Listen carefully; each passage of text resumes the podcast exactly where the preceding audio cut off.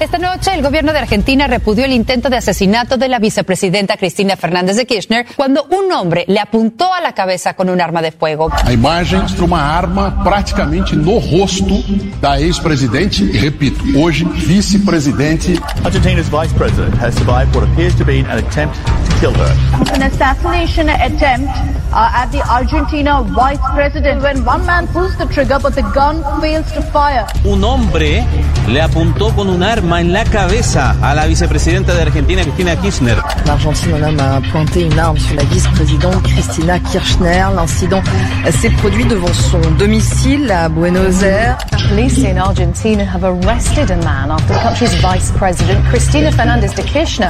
Кристину Киршнер пытались убить, об этом заявил президент страны. Líderes de vários países manifestaram solidariedade à vice-presidente da Argentina, Cristina Kirchner.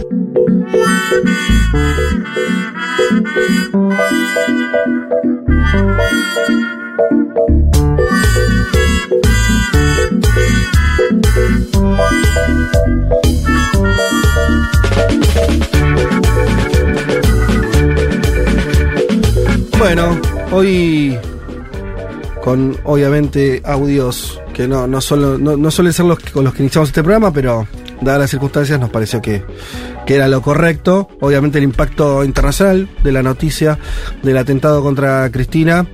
eh, se expresaron muchos gobiernos, líderes, eh, fuerzas políticas.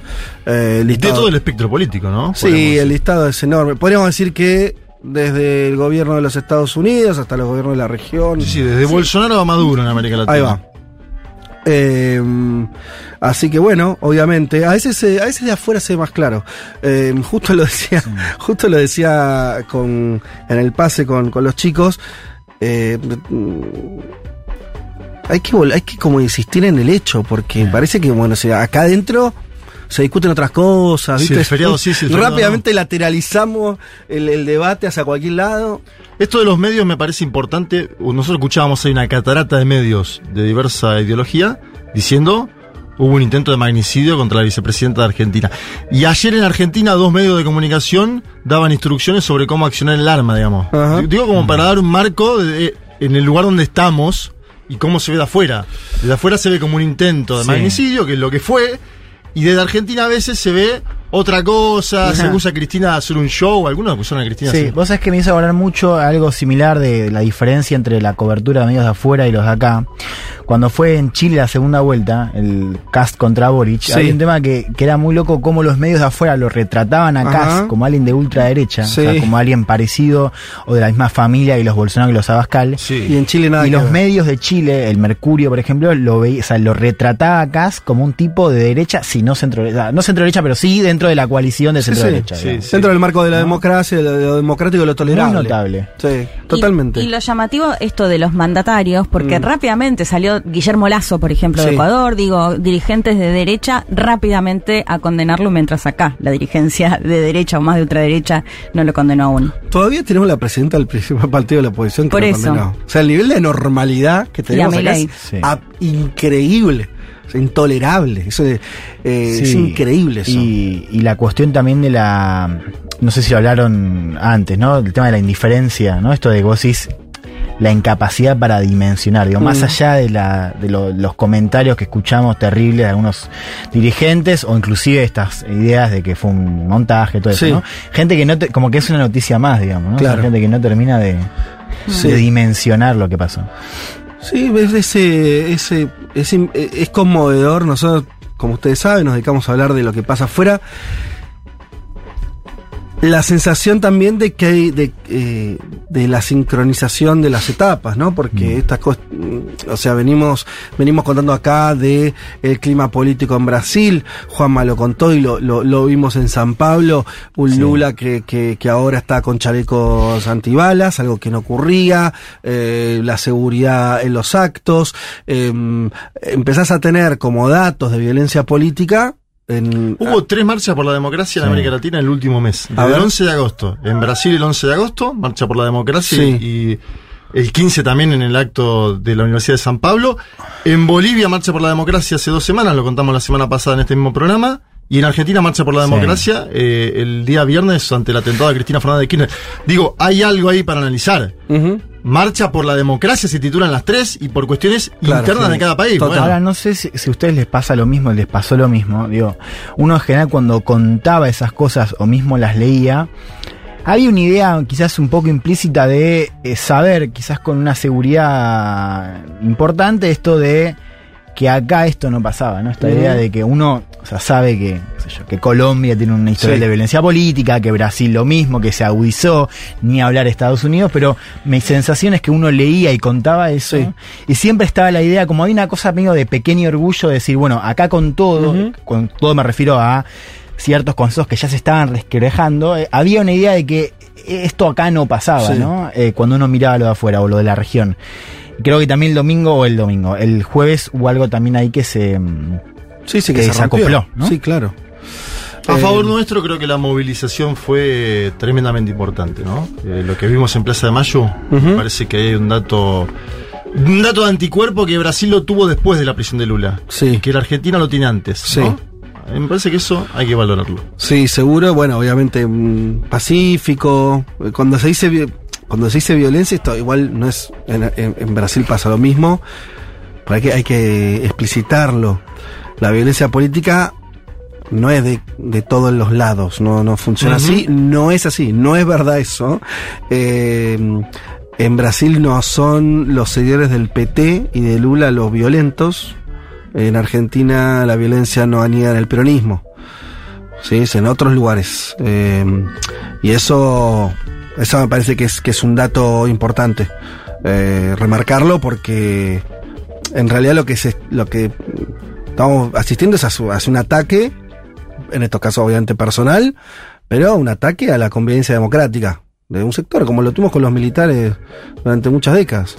Eh, vamos a ver qué pasa, pero pero bueno, este y sí me parece que hay algo eh, no sé qué piensan, pero más, más de, la cuestión internacional, más del, más del vínculo con, con un momento del mundo, donde tenemos, eh, quiero, quiero citar y no me estoy acordando el autor o la autora, ya va a venir, pero me parece una idea muy luminosa, que es, no hay un problema con la polarización exactamente, sino que hay una radicalización Claro. de la derecha a nivel Ernesto, global. sí, Ernesto Semana. Ernesto en- Semana. En el país. La radica- el problema que estamos teniendo en muchos países, ahora incluido claramente la Argentina, es una radicalización de la derecha.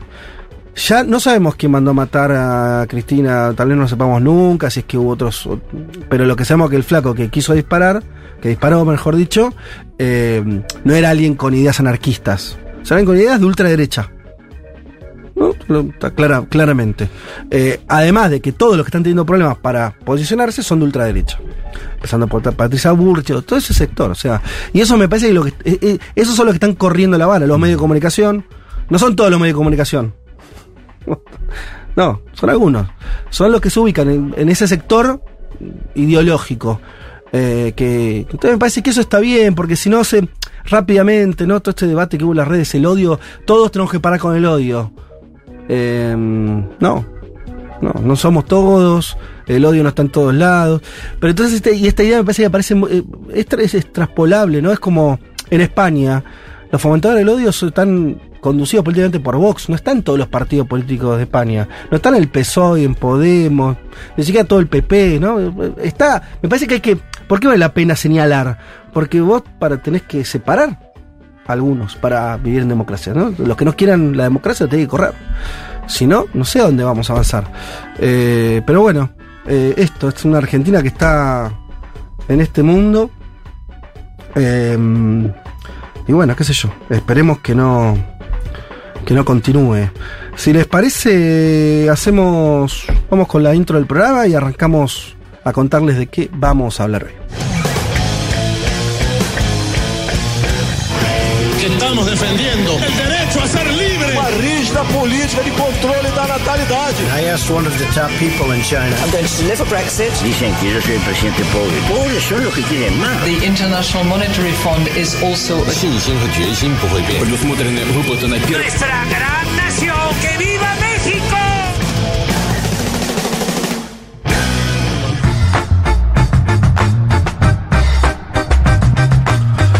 Muy buen domingo para todas y para todos. Hoy es 4 de septiembre del 2022 y este es el programa 221 de Un Mundo de Sensaciones.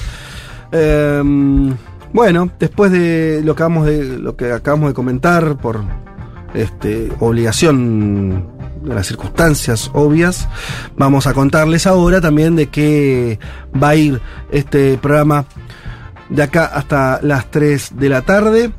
Eh, vamos a hacer un repaso rápido. Dentro de unos minutos, si está todo bien, vamos a estar hablando y en algún punto vamos a continuar algo de lo que estuvimos charlando recién en la apertura relacionado con el intento de magnicidio contra Cristina. Vamos a estar en comunicación con Juliano Medeiros, él es un eh, referente político importante en Brasil y que, lo, lo, queremos entrevistar en parte para consultarle esto que decíamos, ¿no? De, de, de esta vinculación de momentos con Brasil referido a um, en Brasil están asistiendo, esto lo hemos dicho varias veces, a, a, una elección en la donde los valores democráticos entienden los propios brasileños que están jugando mm. y producto de esto y de una violencia política que creció en Brasil con hechos de violencia muy concretos en los últimos años, en la propia candidatura de Lula no es la misma a la de los otros años, ¿no? De cómo se mueve él, la cuestión de la custodia, de la seguridad. Sobre esas cosas también queremos conversar un poco con él y, también de, la, de, de, de, cómo es la construcción del odio en ese país también, que tuvo ahí una,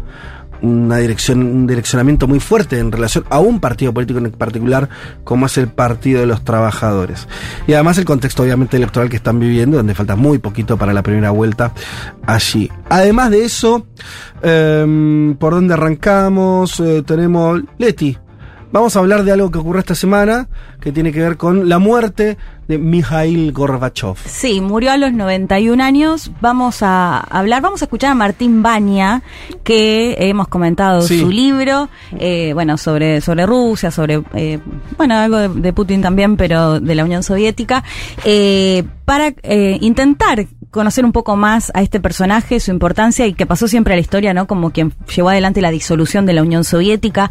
Bueno, vamos a estar analizando un poco si ese era su objetivo con la perestroika o no eh, y por qué falló. Si es que falló, bueno, falló, digamos, al menos lo falló, que se plantea no falló como es un una buena objetivo. pregunta sobre, sí, sobre sí. Gorbachev. Así que vamos a ver porque después Sí. se convirtió en un ícono popular que terminó haciendo spots Sí, de de pizzas Pizza y de bebidas, sí, eh, incluso de una canción de Locomía. Así que vamos a estar analizando un poco este, este personaje de Es- Mikhail Gorbachev. Central, personaje central de los fines del siglo XX, de- de- del mundo que Y, tenemos y hoy. que de hecho hay que decir que Putin no asistió, Asistió al al funeral. funeral, sí. También ahí hay algo a ver por qué no Totalmente, asistió, ¿no? bueno, súper interesante conversar sobre eso, que es conversar sobre la disolución de la Unión Soviética, Sí. ¿no? Sobre todo esos Sí, porque un personaje, bueno, muchos, como muchos, ¿no? Pero muy amado por algunos, sobre todo Europa, sobre todo Occidente, y bueno, odiados por muchos que tienen nostalgia de la Unión Soviética. Sí, querido más afuera de Rusia que adentro, podríamos decir para decirlo fácil. ¿Qué cosa? Más querido afuera que adentro de Rusia. Ah, sí, sí, Bueno, sí. Lo cual te marca es un Ah, problema, entendí que ¿no? vivió, pero eh, no, No, porque no. murió en Rusia y todo. Sí, sí, sí, no, más querido afuera, como decías, en Occidente Sí, sí. que, que el- que en Sí, su totalmente. propio país. Algo dice. Bien, eh, Juanma, vamos a hablar de los inicios de, del nuevo gobierno de izquierda en Colombia. Si Luis Arce es el albertismo triunfante en Bolivia, el primer mes de Gustavo Petro es si al Boric le hubiera ido bien el primer mes en Está Chile. bien, está ¿Por bien. qué? Propuso cambio de legislación tributaria y paz Ajá. total, volvió a tener una normalización diplomática con Venezuela y tiene una alta aceptación al inicio de gestión, 67% según Semana, una publicación que decía que estaba fogueando el paro nacional el año Mm. pasado, en mayo de 2021, que la dirige Vicky Dávila. Es decir, Sí. este Petro Cachol englobó Sí. a todos los partidos tradicionales de Sí. Colombia y ahora gobierna con una espalda importante. Vamos a escuchar algunos discursos de los últimos días y vamos a analizar hacia dónde va su gobierno. Y las medidas que tomó es interesante eso, digo, ver con poco concretamente a dónde fue.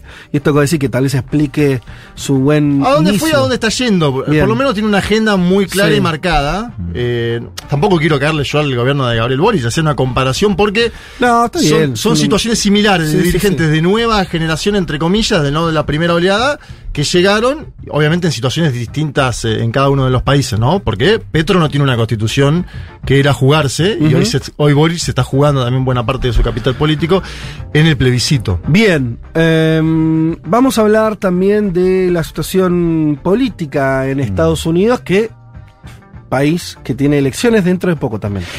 Sí, una columna que dialoga, o la- la- ya la estaba pensando, Sí. dialoga con lo que está con pasando el, aquí. el inicio, totalmente, ¿no? Una columna que además no le habíamos pensado a, a raíz de esto, ¿no? Un discurso el mismo jueves de Joe Biden, un discurso histórico, ¿no? Porque él básicamente marca ahí un punto de inflexión en el discurso que venía dando hacia el Partido Republicano y están diciendo básicamente la democracia está en riesgo, ¿no? Un discurso electoral, pero también pensando, o sea, electoral de legislativas que son ahora en noviembre, también pensando en una futura polarización con Trump en 2024, ¿no? Vamos a meternos un poco en eso. La respuesta de Trump, porque Trump ayer apareció por primera vez desde el allanamiento, ¿no? Le respondió a Biden. Y quiero que nos metamos también en algo central para entender todo este clima, que es qué pasa dentro del Partido Republicano. Ujú. digamos, ¿no? Esto que Biden dijo, no son todos unos extremistas, ¿no? Claro. Hablando del Partido Republicano, pero el partido está cooptado por Trump. Pero está, ¿no? eh, ¿no? sé si usó esta palabra, pero el sentido fue este, y es muy extrapolable también lo que pasa en nuestro país, es, no son todos, pero están conducidos por. Bueno, Ese es un grave problema, ¿no? Y acá hay otra pregunta que también es, es crucial, que es qué pasa, o sea, más allá de las dirigencias, qué pasa desde el electorado, Mm. que es el gran problema que nosotros venimos diciendo. El problema no es Trump, el Mm. problema son los trampistas, digamos, en el sentido de, aunque vos lo corras a Trump del medio, Sí. igual vas a tener una, una- una base social que va a apoyar a candidatos con una prédica similar, ¿no? Así que nos vamos a meter en eso. No para hacer un espejo, pero sí van a escuchar, ¿no? Y también algunos eventos, pues está la cuestión judicial en el caso de Trump, Total. que van a resonar mucho Mm. con el clima que estamos respirando acá. Muy bien, bueno, eh, de todo eso y mucho más. Y digamos algo de lo que está ocurriendo hoy, eh, aprovechemos esta apertura eh, de lo que está ocurriendo hoy en Chile. Mm. Los chilenos y chilenas están en este momento, desde hace unas horas ya, Sí. votando. Lo saben bien ustedes, los que escuchan este programa. Hemos hablado muchísimas veces de este referéndum, plebiscito sobre la constitución, sobre el texto constitucional que, que Sí. se conformó, por sí o por no. Las encuestas hasta ahora Ustedes ahora Sí. eh, dicen lo de las últimas horas. Hago el mínimo raconto. Eh, la sociedad chilena muy entusiasmada con reformar la constitución pinochetista, 80%, volcados hacia esa opción en su momento. Después vino la convención en sí, un trabajo que se complicó, con idas y vueltas, con una, entre comillas, mala prensa o mala, este, una mala imagen que fue, se fue construyendo de ese órgano. Finalmente un texto que cuando empezó a ser sometido a la opinión pública empezó a haber eh, muchas más eh, personas que respondían que no querían aprobarlo, o sea, por el rechazo. El gobierno de Boric, con una mala imagen, como decía Juanma, un mal inicio de su gobierno, haciendo campaña por el apruebo y esto no levantaba. Últimas encuestas habían dado entre 8 y 10 puntos de diferencia en Sí. favor del rechazo. Ah. Pero, y A ver, ustedes. eh, hay veda de 10 días. Se supone que estamos ciegos, ¿no? Eh, de todas maneras, las encuestas que circulan en privado, que se siguen haciendo, son muy similares. A una ventaja del orden del 10% en promedio del rechazo. ¿Qué cambió? Digamos, dos cosas. Primero, la aparición de Michelle Bachelet en la franja. ¿no? Recordemos, el apruebo tiene un problema con votantes concertacionistas mayores de 50 años. Con lo cual está la pregunta acerca de si la intervención de Bachelet, expresidenta, la más popular de todas, en la franja del apruebo va a tener un impacto. Lo segundo, no sé cómo lo ve vos, Leti, fue el acto masivo, muy emocionante el jueves, que le dio por primera vez, me parece, en la campaña, una épica al apruebo que le estaba faltando, ¿no? Sí, de hecho, veía una entrevista que le hacían anoche a uno de los titulares de CADEM, de la- una de las encuestas, que decía justamente cómo este acto tan realmente muy masivo en Santiago, pero en otras ciudades también, eh, había generado como, Sí. bueno, e- e- este clima, digamos, eh, positivamente para quienes están a favor de la prueba. Y después de lo de Bachelet y el spot, eh, bueno, me acuerdo que en la elección de Boric, o sea, en la segunda vuelta, también fue muy importante cuando habló eh, Bachelet un par de Ajá. días antes de la elección y, y había mucha expectativa acerca, digo, porque por ahí a nosotros nos parece lejano, pero es una mandataria que se fue con popularidad alta y que la escuchan mucho, digo, que la que la respetan eso, a ver, mucho. Leti, para seguir con el argumento entre comillas, optimista respecto Sí. de lo que pueda pasar hoy, vos decís, porque es importante si hay un, un- un caso previo, vos decís que en aquella elección de Boric fue importante. Fue, fue importante, eh, de hecho, todos los medios de comunicación y, y, digamos, y, y la gente en la calle eh, hablando de esto, de algo que se esperaba. Por más que a nosotros por ahí Del nos pueda parecer. de Bachelet. Sí. Exactamente. Te diría que acá es más importante, porque en ese momento a la gente a la cual le hablaba, digo, ya estaba más inclinada hacia Boric, ¿no? No, y en este- aquel entonces fue desde la fundación que lo hizo Eh, ella. sí. Porque era todavía alta comisionada de Claro. derechos humanos, Claro. acaba de ir de ese mandato y lo hace.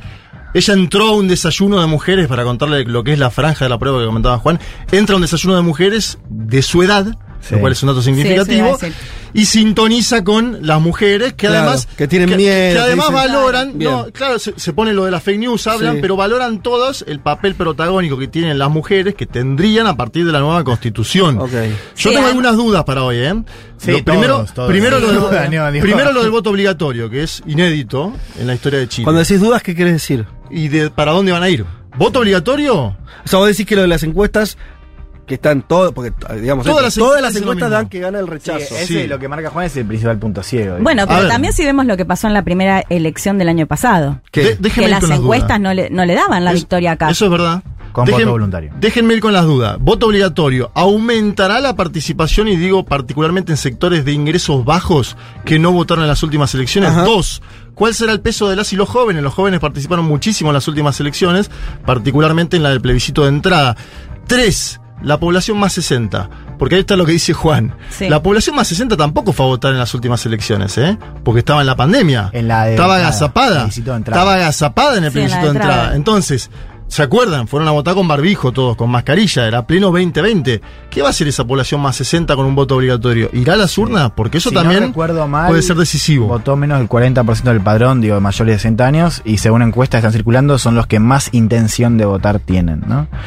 Eh, En favor del rechazo, entiendo. no, intención de votar es lo que manifiestan. Ah, No, Y no. después lo que me decían, bueno, y lo que estaba, estoy escuchando medios chilenos desde que me levanté, hoy estoy modo termo, perdón, eh, que, bueno, todos decían que la cantidad de gente que está yendo a votar, de hecho, hace una hora me decían que en el eh, Estadio Nacional, que es el centro de votación, creo que ahora es el segundo más grande, en la mesa de jóvenes ya votó el 25%, considerando que sobre todo los jóvenes van más a votar a la tarde, y que si consideramos que en promedio van a votar un 50%, digamos, antes Sí. de que sea obligatorio, ¿no? Como un número, un porcentaje Sí. que ya es muy alto para la hora que, que es. Sí, Además no, a una hora menos está última Chile. reflexión. Es un país, digo, más allá de la cuestión que marcaba Juan, que es muy importante, el tema del voto obligatorio, un país que hace, hace ya cuatro o cinco ciclos nos trae sorpresa. ¿no? O sea, desde el principio Sí. de entrada, elecciones, sorpresa en primarias también, ¿no? Sí. Así que no, no habría que descartar otra sorpresa, otra sorpresa más, pero con un escenario difícil, ¿no? Eh, Sí, y que creo que, a ver qué, qué piensan para cerrar. Lo que ocurre en Chile, obviamente va a tener consecuencias sobre todo para el curso chileno, la cuestión de cómo afecta al gobierno de Boric. eh, el gobierno de Boric ser- será uno con una constitución eh, Hmm. nueva o no, bueno, y demás. Ahora, también va a haber una lectura regional, ¿no? Yo digo porque cada, de hace tiempo cada elección en, la- en nuestra región se lee también una clave regional, básicamente, para decirlo muy simplemente, si es un nuevo giro a la izquierda o a la derecha, ¿no? O sea, un, un giro conservador eh, o progresista. Lo de la constitución es- claramente va a estar leído en ese punto, ¿no? No sé, me parece, ¿cómo lo ven? Sí, yo sería un error, pero sí. Bueno, Sería un error por- porque, Sí, porque... porque es muy local decir lo que está ocurriendo. Sí, porque la verdad es que esa lectura para Chile, no, o sea, con, e- con esa, con ese lente no Sí. entendés ni siquiera lo que pasó con el estallido ni con el plebiscito de entrada y demás.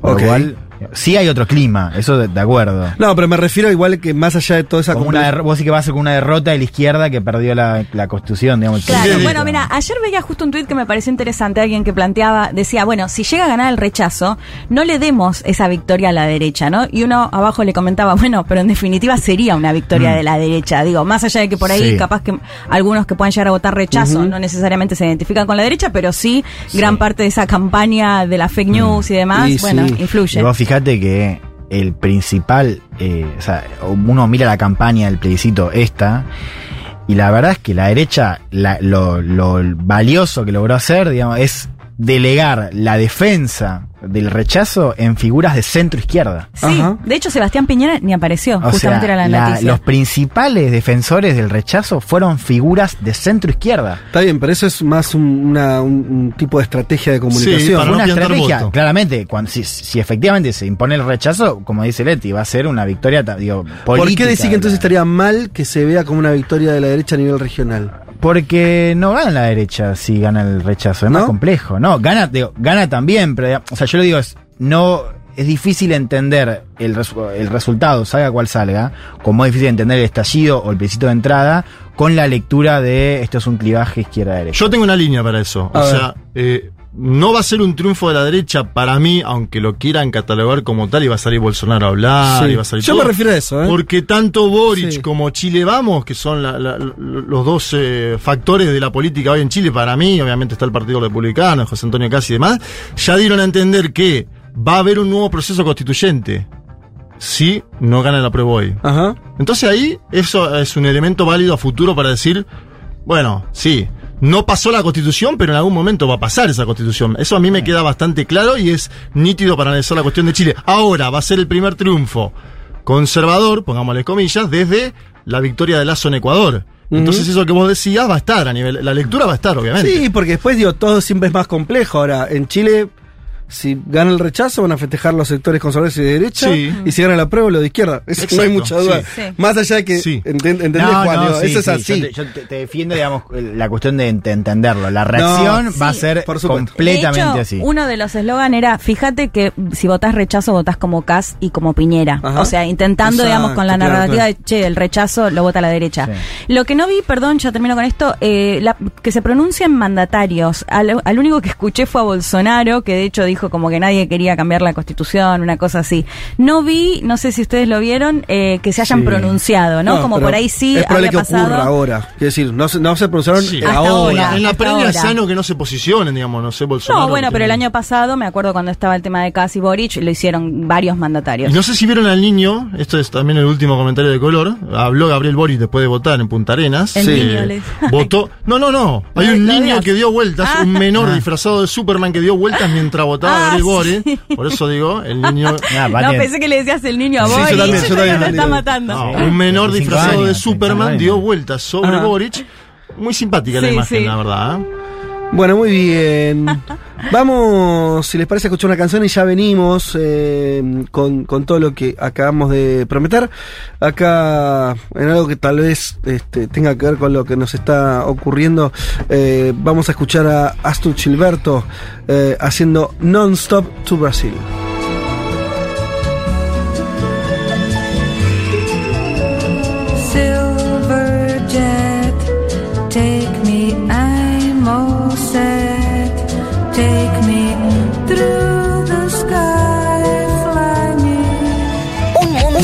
De sensaciones. Vázquez, Carg, Martínez, Elman. Información justo antes de la invasión zombie.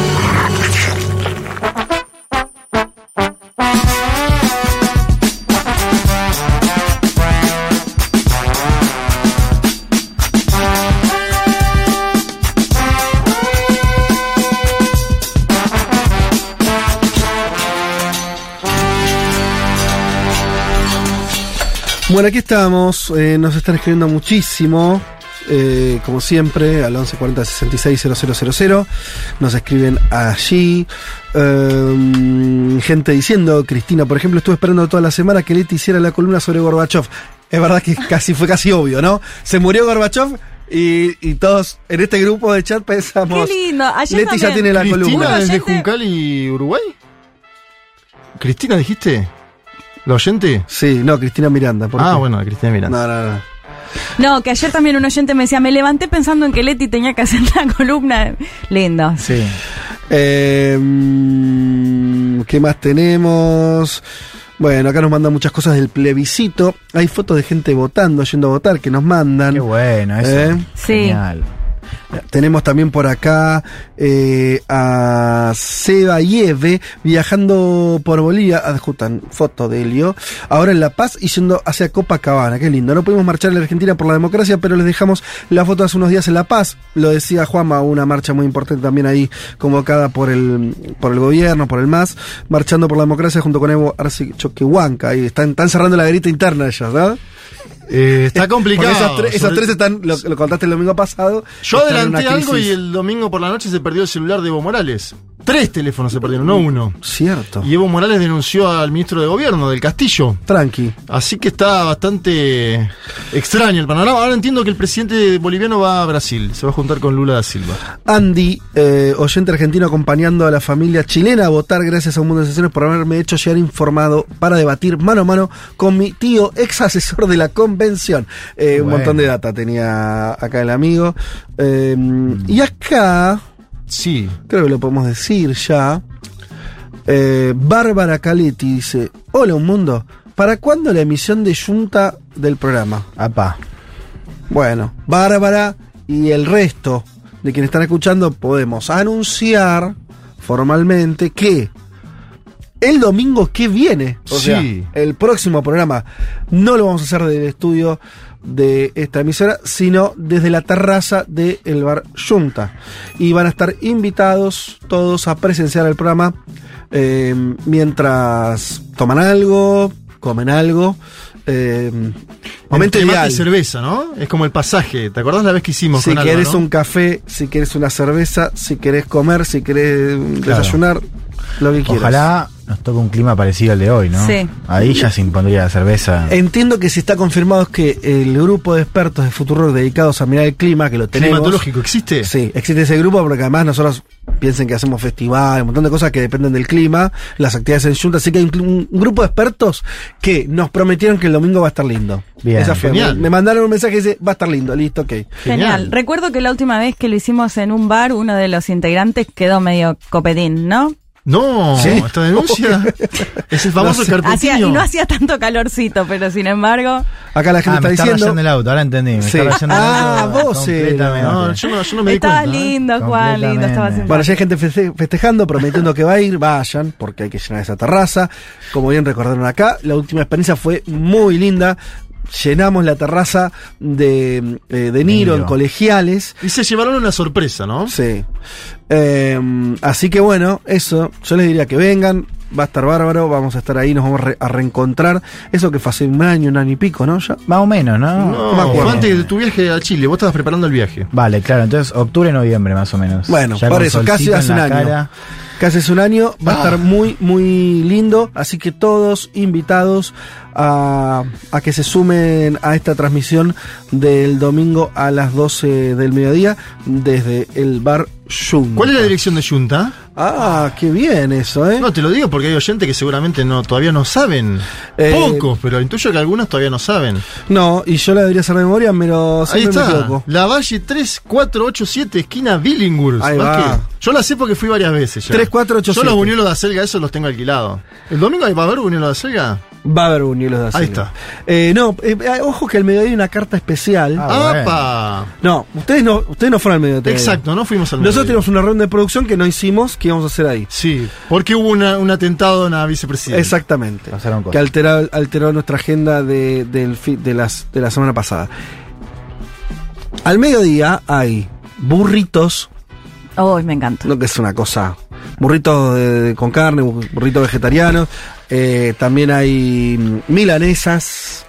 Pero también hay cafetería, o sea que mm, querés una para media luna todo. con café. Hay para todo. Porque viste, domingo, domingo al mediodía vos podés llegar o desayunado para almorzar, si te levantaste temprano, o medio a secas, Claro. en ayunas casi. Claro, y podés meter ambas. Puedes arrancar con cafecito. Y son Sí, tres es horas. Después verdad, te sí. pasás a la Son birra. tres horas. Sí. Claro. Está muy bien ese pasaje. Y, sí. Y después la siesta, porque el domingo, 4 de la tarde, después llegas a tu casa, te tirás y te dormís. Perfecto. Sí. ¿Eh? Bueno. Así que eso, recuerden eso. Eh, ¿Hacia dónde vamos? Bien, si les parece, vamos.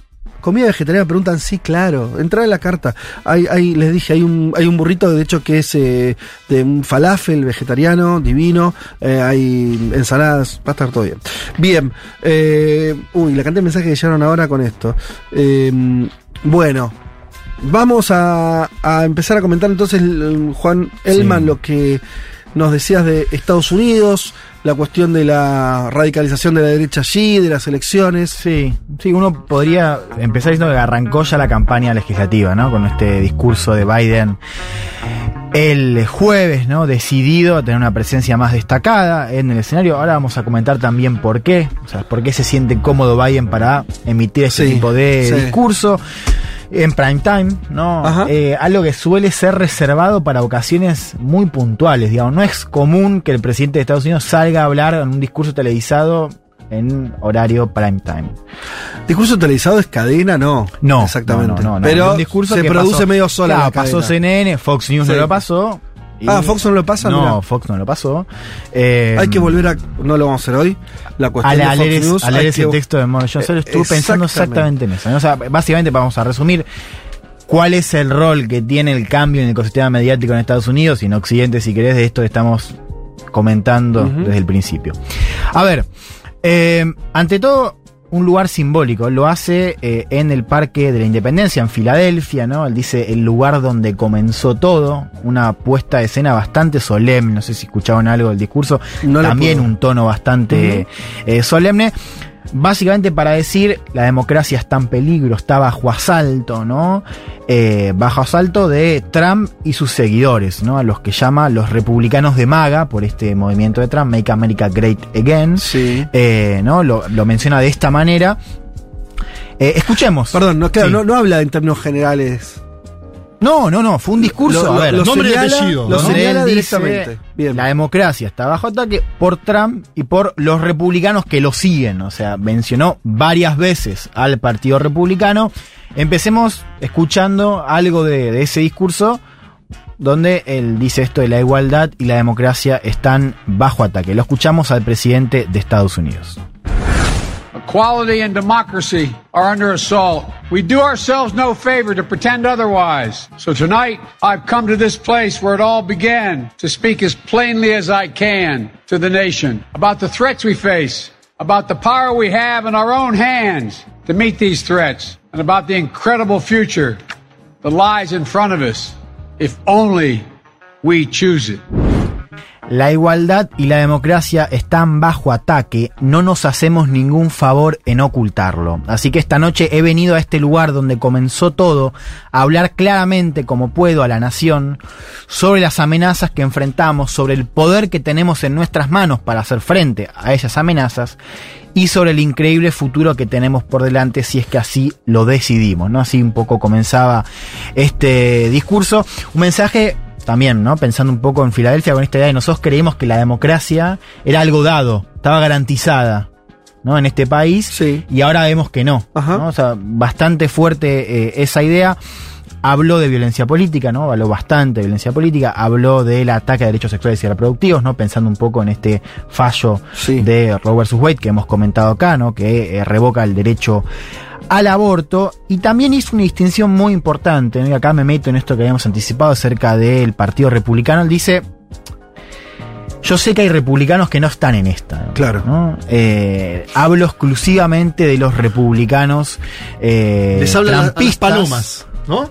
Si hubiera los- palomas y halcones. en- Claro, ¿no? Diciendo a, las palomas, a, las, a las palomas diciendo, yo sé que ustedes no están en esta, y ustedes quizás ustedes no son la mayoría, pero el problema son Trump y sus seguidores que tienen de todas maneras capturado el partido. ¿no? Claro, claro. Escuchemos cómo, cómo lo decía Biden. Not every Republican, not even the majority of Republicans are MAGA Republicans. Not every Republican embraces their extreme ideology. I know, because I've been able to work with these mainstream Republicans. But there's no question that the Republican Party today is dominated, driven, and intimidated by Donald Trump and the MAGA Republicans. And that is a threat to this country. No todos los republicanos, ni siquiera la mayoría de los republicanos, son republicanos maga, ¿no? Hablando de estos seguidores de Trump, no todos abrazan su ideología extrema, lo sé porque he podido trabajar con estos republicanos mainstream, pero no hay duda de que el partido republicano de hoy está dominado, impulsado e intimidado por Donald Trump y los republicanos de maga, y así son una amenaza para nuestra democracia, ¿no? A ver, ante todo lo coyuntural, Biden está definiendo lo que es el mensaje eh, De la campaña. de la campaña. Que no, no arrancó. ¿no? Eh, que uno podría pensar que es un mensaje para las legislativas, pero también para las presidenciales de 2024, ¿no? O sea, uniendo un poco, ¿no? Esto de en noviembre y dos años después se va a jugar lo mismo. Sí. Que es básicamente si, bueno, un poco lo que decía Juan, ¿no? Del tono de Brasil, ¿no? Esto de se juega el futuro de la Sí, democracia. De hecho, ¿no? Leo que dijo la semana pasada, filosofía maga, lo comparó con un semifascismo. Sí, semifascismo, Digo, claro. eso para Estados Unidos es bastante fuerte, ¿no? Sí. Esa- Bueno, decíamos también una presencia acrecentada de Biden eh, en la arena pública, ¿no? ¿Por qué? Bueno, básicamente porque está mejorando su popularidad, ¿no? Lo, creo que lo Eso comenta- viene pasando, no sé si lo comentamos mucho. Bueno, te- Eh, viene viene sí. ocurriendo hace algunas semanas, no hace tanto, ¿no? Pero viene ver, levantando. El último índice Gallup le da de aprobación un 44%, o sea, es una suba bastante importante con la del mes anterior que estaba en 38, o sea, Sí. sube 6 puntos en un mes. Fíjate, esto me sorprendió mucho. Es eh, mide lo que mide Obama al mismo momento. digamos. Uno tiene la idea de que Obama, viste, era, Era un mega popular. Y no, medía lo mismo que mide Biden, Sí. Biden ahora. Eh, es como decía, el pico más alto desde que llegó eh, al poder. Comentemos brevemente los, los factores, el asesinato del líder de Al Qaeda, en una noticia importante de hace un par de semanas, una serie de triunfos legislativos, sobre todo este paquete llamado de manera muy pomposa reducción de la inflación, ¿no? medidas de alivio fiscal, gasto en salud, demás, esta condonación de deudas estudiantiles para segmentos bajos. que sí lo nombramos la semana pasada. eso lo, lo nombraron. Y otros dos hechos que yo los, menciono, hay que ver también cómo impactan. Uno es, eh, les decía, la revocación del fallo de Roe vs. Wade por parte de la Corte Suprema, que ha movilizado a bases demócratas que estaban lejos del gobierno. Y por otro lado, y hay que ver también cómo pega, básicamente la centralidad de Trump en la cuestión judicial, ¿no? Esto que hemos contado también, los allanamientos, el allanamiento a Trump de hace, ¿cuánto? Dos, tres semanas, eh, y esta posibilidad de que el presidente haya, entre otras cosas, pues son varios posibles delitos, que se haya robado documentos clasificados violando una ley eh, de espionaje, ¿no? Hay una especie de momentum demócrata, Biden lo aprovecha y por eso también sale a dar este discurso quizás no hubiese sido la misma, la misma recepción eh, el mes anterior. A ver, quiero que nos metamos. 44 dijiste de aceptación. Me quedé 44. pensando en eso, porque me parece Sí. muy alto para cualquier jefe de Estado. O sea, yo miro en general la. Y hoy sí. ¿No? En general un jefe de Estado de aceptación. están en los tres. Digo, Sí. digo, Y más como venía Biden. digo sacando, a, sacando a AMLO, sacando a Petro. Sí, o segundo, Putin. un, un- o Putin, claro. o sea, unos y a casos- Narendra Modi. Sí, Eh, me parece alto 44. Sí, para, lo sí. que, ¿Para dónde venía? Sí, eh, a ver, metámonos un poco en la, la respuesta. Hay dos, digamos. Una es la de Trump. Yo les decía, Trump dio un, un acto ayer a la noche. Pero quiero que nos metamos, antes de escuchar a Trump, a escuchar a no un republicano moderado, pero sí un republicano importante, que es Kevin McCarthy, líder de los republicanos en la Cámara Baja, en la Cámara de Representantes. Con un apellido insignia. Eh, sí, total. No es un tipo, no es cepa Trump, ¿no? Eh, pero un tipo que justamente eh, por un momento pensábamos que quizás podía tomar cierta distancia de Trump Sí. y lo que vimos en el Capitolio, y que en los últimos meses adoptó una postura, eh, bueno, muy ligada a la del expresidente. Y él, a él le tocó dar una respuesta. La respuesta fue eh, unas horas antes del discurso, por eso él anticipaba lo que iba a decir Biden. Eh, básicamente también respondiendo un poco a lo que decía Juan, que Biden ya había aparecido en la semana diciendo que los republicanos de MAGA eran semifascistas, ¿no? Eh, bueno, esta fue la respuesta, si querés, institucional del Partido Republicano al mensaje que dio Biden el jueves, grabado, como insisto, unas horas antes de la difusión. Lo escuchamos. When the president speaks tonight at Independence Hall, the first lines out of his mouth should be to apologize for slandering tens of millions of Americans as fascists. President Biden wants to talk about the soul of the nation. Tonight, he will say democracy is at stake, and he will declare that only Democrats hold the moral upper hand. What Joe Biden doesn't understand is that the soul of America is in the tens of millions of hardworking people, of loving families. Atención a este mensaje porque también creo que tiene A ver. cierta revelación de cómo es la respuesta, si querés, de estas fuerzas de, o sea, líderes de centro derecha, ¿no? Sí. Cuando el presidente hable esta noche, las primeras líneas que salgan de su boca deberían ser para disculparse por calumniar a decenas de millones de estadounidenses como fascistas. El presidente Biden quiere hablar sobre el alma de la nación, esta noche dirá que la democracia está en juego y lo hará declarando que solo los demócratas tienen la ventaja moral. Lo que Joe Biden no entiende es que el alma de Estados Unidos está en las decenas de millones de personas trabajadoras y de familias amorosas. ¿no? Esto decía Kevin McCarthy. A ver, paremos un poco la, la pelota, digamos, para ver eh, si querés, algo más estructural, ¿no? A ver. El discurso de Biden implica un punto de inflexión, si querés, en, la, en el relato oficial de la Casa Blanca, porque si uno escuchaba a Biden en la campaña y después de que él haya llegado al poder, él no nombraba a Trump. O sea, era Ajá. una especie como Voldemort hasta Cali de Fuego. eh.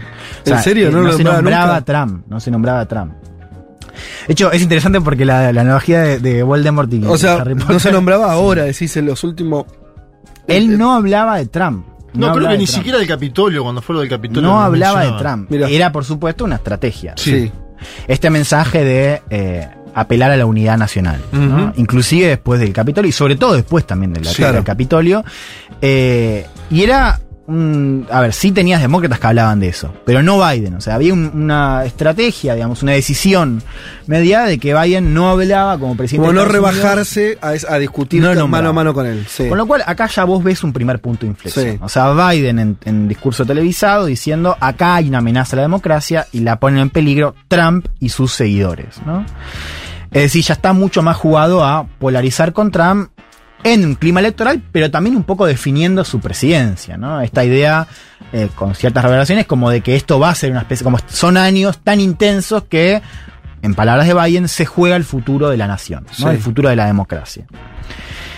Volvamos, si querés, también al inicio de esa presidencia, ¿no? El ataque al Capitolio, porque acá también tenemos algo para pensar acerca de la repercusión. Uno escuchaba a republicanos mainstream en las horas después al Capitolio. De hecho, lo hemos conversado acá, después, ah, no en enero porque no estábamos, pero después. Fíjate, en febrero, o sea, un mes después, nosotros llegamos diciendo, ojo que acá puede haber un cambio, en el sentido de que, ojo que a Trump lo pueden aislar. De hecho, ahí sale esta idea de que a Trump lo pueden impichar. Y la difunde nada menos que eh, Mitch McConnell, el líder de los republicanos en el Senado. ¿no? Entonces aparecía esta idea en, los- en las primeras semanas de que esto había sido un límite, ¿no? Que el, que el hecho de violencia política, más claro, en las últimas décadas, no en la historia, pero sí en las últimas décadas, marcaba un límite no solo en el escenario político estadounidense, sino sobre todo dentro del principal partido de la derecha, ¿no? El Sí. único partido de derecha que es el Partido Republicano. Eso hoy No, no ya pasó. se comprobó, bueno, ya hace varios meses, pero se comprobó que no cambió nada. Es decir, que Trump sigue, o sea, que nadie canceló a Trump dentro Sí. del Partido Republicano. Un debate que se aceleró con las elecciones, donde eh, la.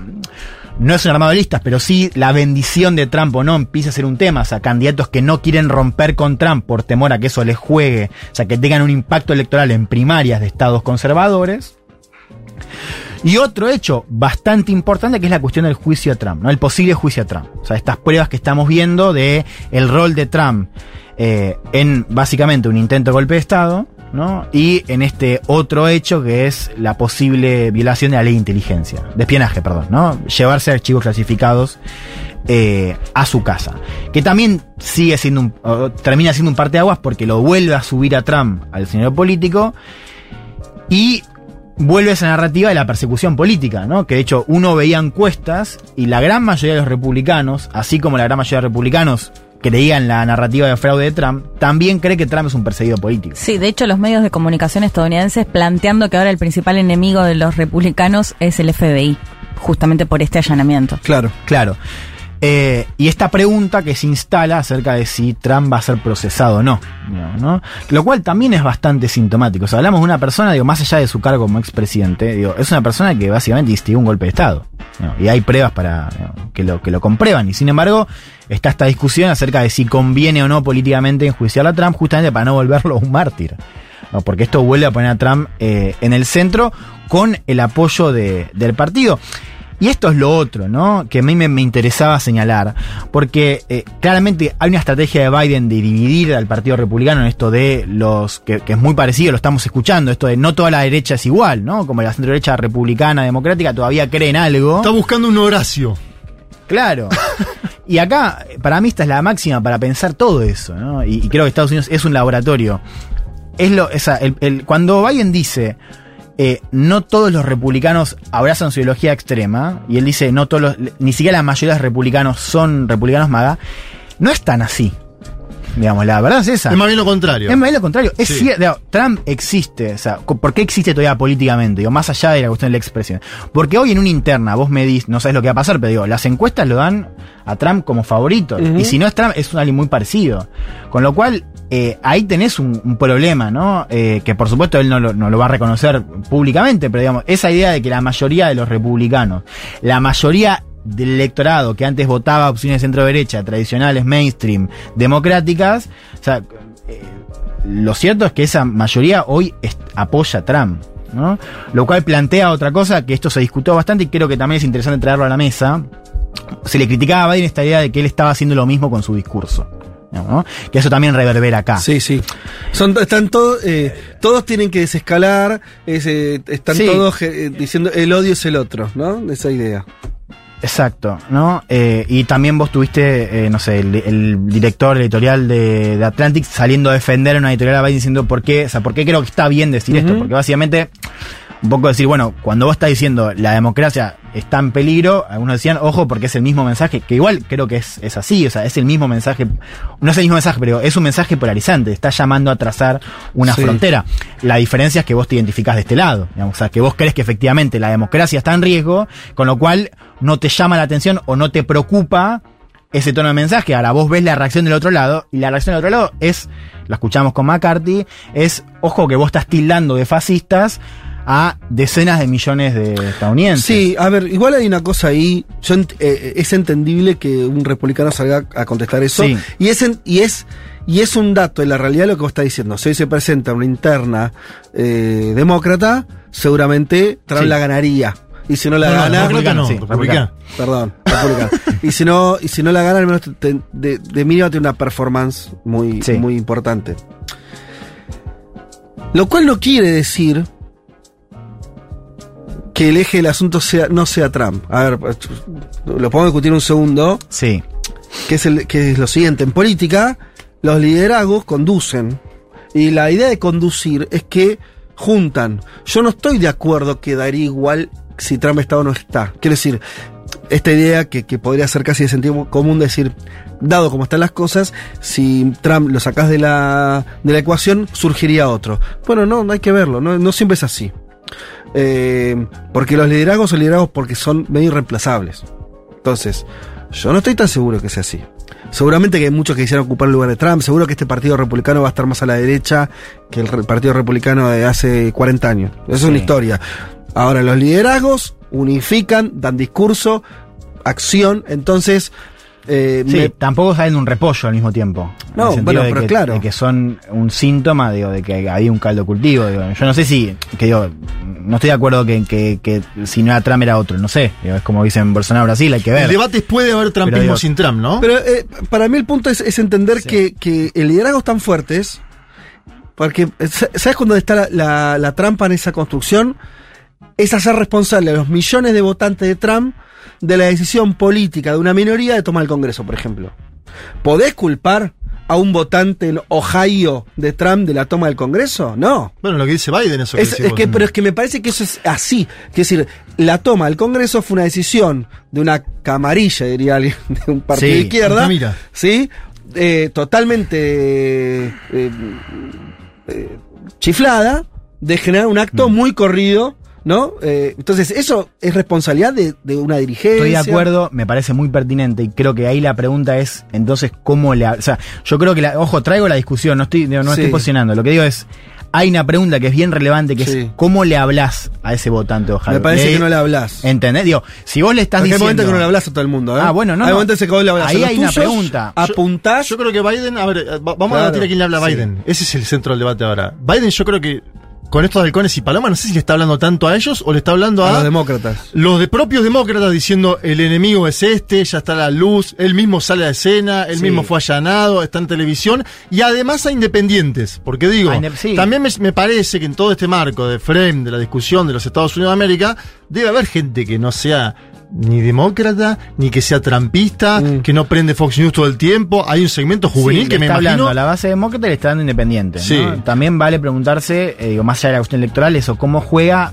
O sea, hoy estás viendo la recepción no solamente en términos de votos, sino en términos de movilización. O sea, cómo haces para calmar. eh, la tensión, ¿no? Que vos decís, claro, está instigada por una minoría que claramente a esa minoría no le hablas ya. No, claro. No la convences de otra cosa, pero sí al grueso que sigue votando eso. Se me escapa, pero no, no decís que hay. Porque una cosa es Sí. que el Partido Republicano esté conducido por Trump, lo cual es un hecho. Que los discursos, como vos mostraste, el de recién se me fue el, el nombre de este dirigente, Kevin McCarthy. McCarthy, que eran más proclives a, a una posición no trampista, se plieguen. Ahora, así todo, no hay en, en- dentro del Partido Republicano, lo extrapolo de Argentina para que se entienda más, como acá puedes decir radicales que están dentro juntos por el cambio, pero no son exactamente Patricia Sí, Bullrich. mirá, Entonces, se llama, no- se- sí, es, mirá. eso que- existe y tal vez, perdón, termino esto, Biden le esté hablando a ese sector, decir, che, no te Sí, a prendas ver. fuego acá por ahí. Mirá, eh, charlémoslo porque es interesante porque creo que justamente prueba esto de las bases. La principal, o sea, por un momento fue Mitt Romney. ¿Recuerdan? Sí, Mitt Romney claro. fue candidato contra Obama en 2012, perdió y se instaló como esta idea de eh, los republicanos anti-Trump. Ahora, esa figura la ocupa Liz Cheney. Claro, que está fuera de todo. Que es hija de Dick Cheney, histórico dirigente, va, histórico, un dirigente que era de Sí, la sí. época de Bush. Sí, sí, sí. que sí. no era. No, digamos, no, no era un progre, no era, no, era un centro. no, un claro, viste, no era Obama.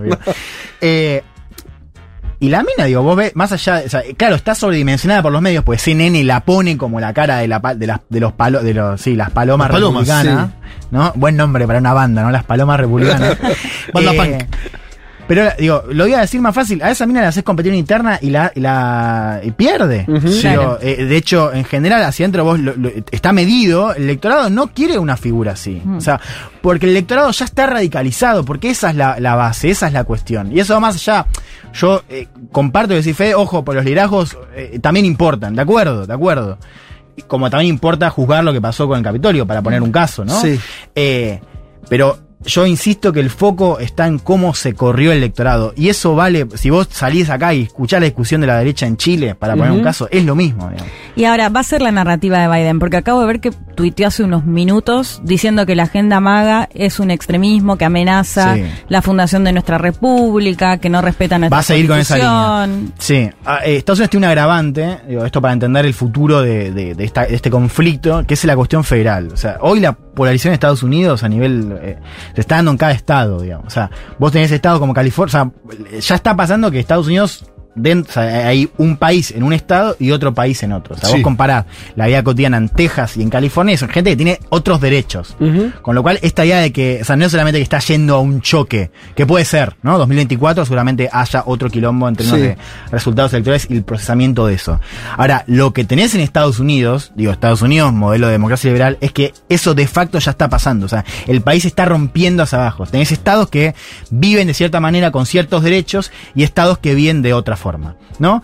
Quiero cerrar con... eh, Pensé la- que ibas a tirar el titular, Estados Desunidos, que es también otro. Está, ¿no? Esa no es para una banda, pero es para una nota de. Para una notita. bueno, eh, cierro con la reaparición de Donald Trump después del allanamiento. Y bueno, básicamente se la dejaron servida, Sí, ¿no? claro. Eh, y respondió como nos tiene acostumbrado. Lo escuchamos. Joe Biden came to Philadelphia, Pennsylvania to give the most vicious, hateful, and divisive speech ever delivered by an American president, vilifying 75 million citizens plus another probably 75 to 150, if we want to be accurate about it, as threats to democracy and as enemies of the state. You're all enemies of the state. He's an enemy of the state. You want to know the truth? The enemy of the state is him and the group that control him. Joe Biden vino a Filadelfia Bajó, para. bajó los decibeles. Sí, pero este tiene una cosa de No, cómo vamos modulando. Eh, Joe Biden vino a Filadelfia para dar el discurso más vicioso, odioso y divisivo jamás pronunciado por un presidente estadounidense, vilipendiando a 75 millones de ciudadanos, más Bueno. otros probablemente entre 75 y 150 millones. bien, sí, de, Lucas Liach era como el, el pronóstico. Si queremos ser precisos al respecto, como amenazas a la democracia y como enemigos del Estado, ustedes, ustedes son enemigos del Estado, le dice al, al público. Él es un enemigo del Estado. Si quieren saber la verdad, el enemigo del Estado es él y el grupo Que lo con- controla. Que lo controla, muy buena esa frase, de ¿no? La que un poco también lo decía Leti.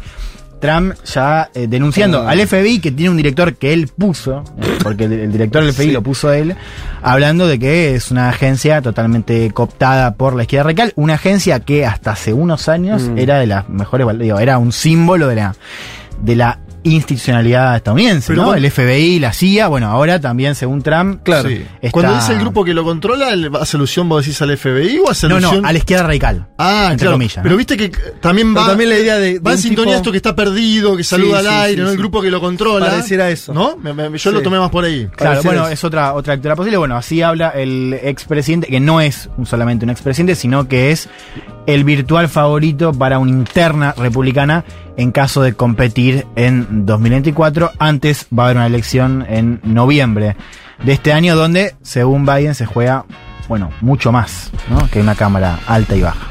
Ya volvemos.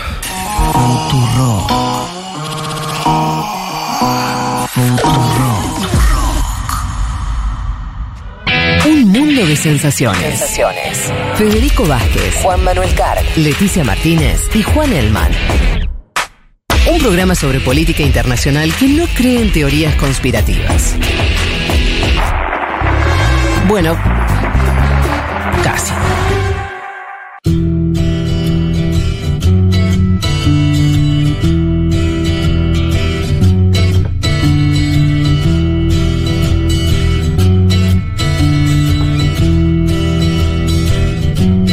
Bueno, aquí estamos de vuelta.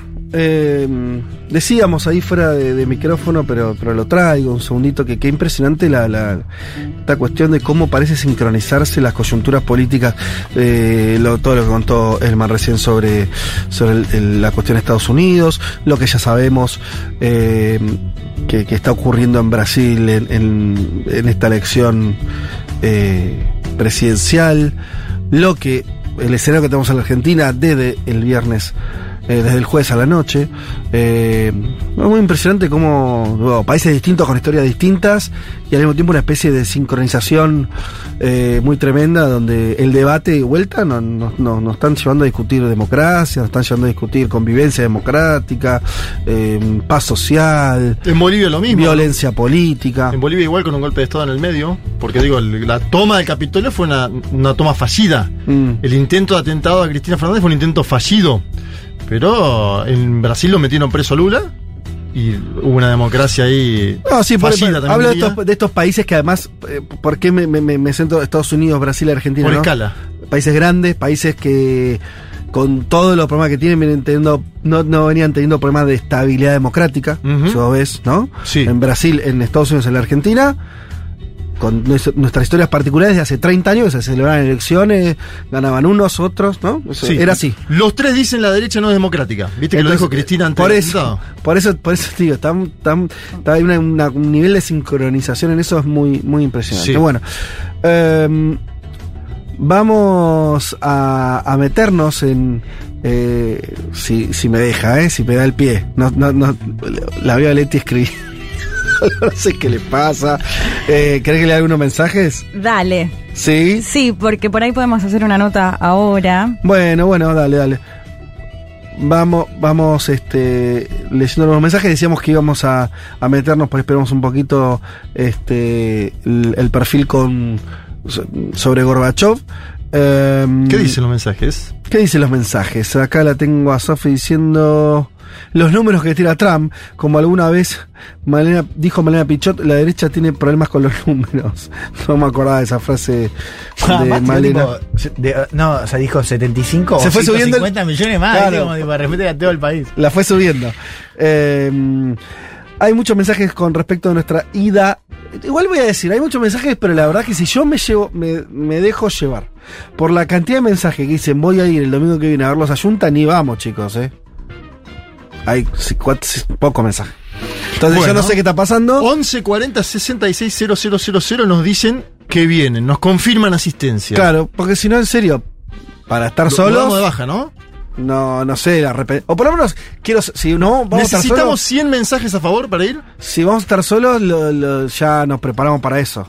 Entonces estaría bueno que nos No, digan no, no, lo que tengan intención de ir. ¿Sí? Em, bueno, ves acá Luis Seiya dice. Habla de ir. Eh, Vino Luis Eya la vez pasada, cordobés que vive en Buenos Aires, Luis Eya. Claro, algún- eh, Luis agrega que, que lleven protector solar, un una buena recomendación, si hay solcito, está Sí. bueno ahí eh, protegerse. Dicen que hay que ponerse siempre protector solar. Los que saben dicen que siempre, incluso si no hay sol. Bueno, acá alguien nos dice, desde Pilar, confirma asistencia, esto lo dice Lidia, te reservamos el lugar, Lidia, por ahora hay. ¿Lidia más uno le ponemos o no? ¿Viene con alguien? Soy capaz de ir desde Córdoba. Venite. Con- confirme si está ¿A quién? Yo, yo te confirmo. Obvio, sí. ¿Querés, querés que te reservemos el lugar? Eh, Mariana, te lo reservo personalmente. Vos confirmás en venir. Eh, yendo obvio. Bueno, ahora se empezamos a despertar. A ver, vamos. Eh, esto lo dice María Ovejero. Ya son seis. Eh, Voy a Junta. María Laura Valentini. ¿Quién más? Eh, Siete. Eh, seguro ya será un día de primavera, agrega Sí, eh, Fabricio, que dice que viene desde Monte Grande. Ocho. Y eso que debe haber muchas que, que están más cerca, que vienen al Almagro y no están escribiendo. Los de bueno. Boedo, los de Almagro, los de Palermo. Vamos, ¿dónde están, viejo? Eh, tengo Los mucho miedo de que se llene la capacidad y no entrar. Así que no agite tanto. Mira, Rosario, te lo digo, en principio necesitamos tu confirmación. ¿eh? Lugar. ¿Pongo eh, nueve? No, no todavía no. Eh, Evo, hablando de cruzar el charco desde Uruguay. Sí, venite. Bueno. Venite, venite, venite. Agustín, vos confirmame que venís y yo me ocupo de que vos tengas lugar. Te doy una pulserita, te dejo, Y una te cerveza. reservo. Le ponemos Ahora, no te va a gustar, lo que quiera escuchar. Pero, recontra voy, ¿quién dice esto? A ver. Itati. Voy con Luisito, dice Juan Yacen- Porque Eh, la banda cordobesa es así, se vinculan muy fuertemente los cordobeses en Buenos Aires. se pre- ¿Alguna pregunta si pueden llevarse un mate? Sí, Sí, por supuesto. obvio. Por supuesto. Aunque insisto que hay una cafetería de, deluxe, ¿eh? Deluxe el café que hay, los distintos cafés. Tene- tenemos el café porteño, el, el típico, y tenemos todo lo, la, la gama café especialidad, el latte con chocolate, con dulce Ah, ah, de leche. Viste que ahora los cafés se complejizaron. Claro, se, complejizó, sí, se complejizó muchísimo. Eh, voy a, su- a Junta si no tengo almuerzo familiar. Bueno, Carolina, qué sé yo. Eh, se puede guardar la bici, se puede guardar la bici. Eh, no yendo, dice Tomás. Bueno, muy arrepentidos ahora los oyentes. ¿eh? Che, qué bueno que va a estar, pues ya, ya, domingo que viene. Sí, ya hay como ser 20, solcito, bueno. septiembre. ¿20 ya tenés? Las vecinas de la paternal vamos, dice Jessica. ¿Son hinchas argentinos? No sé. Cecilia dice que va. Bien, Somos de. Almagro. Ahí está Almagro, apareció Almagro. Me falta Boedo, me falta La Boca. El Dester dice se anota. El de este. Voy sí. desde Barracas, dice alguien Ahí por está, acá. muy bien. Bueno, entonces están viniendo, nos quedamos tranquilos con que viene y lo hacemos el programa. Falta Saavedra, falta Coglan. Falta San Martín, Avellaneda. Bien. Bueno, me dicen que tenemos una comunicación, eh, estaríamos ya, ya cerca de tenerla con eh, una comunicación desde Chile. Vamos a esperar la confirmación para, para anunciarlo y ir para allá. Nicolás Martínez también dice que va desde Villaluro. Me encanta que sean de distintos sectores de la Bien, capital. Villaluro. Allí donde está la cancha de Vélez Sarfield. Voy cuando hagan el programa en. El domingo que viene, Gabriel. Digo, bueno, lo decís que de una manera, cuando hagan el programa, es el domingo que viene, está en principio confirmado, eh, ya porque empezaron a decir, ¿sí? Se, se- se despertaron y empezaron a escribirnos de qué van nomás.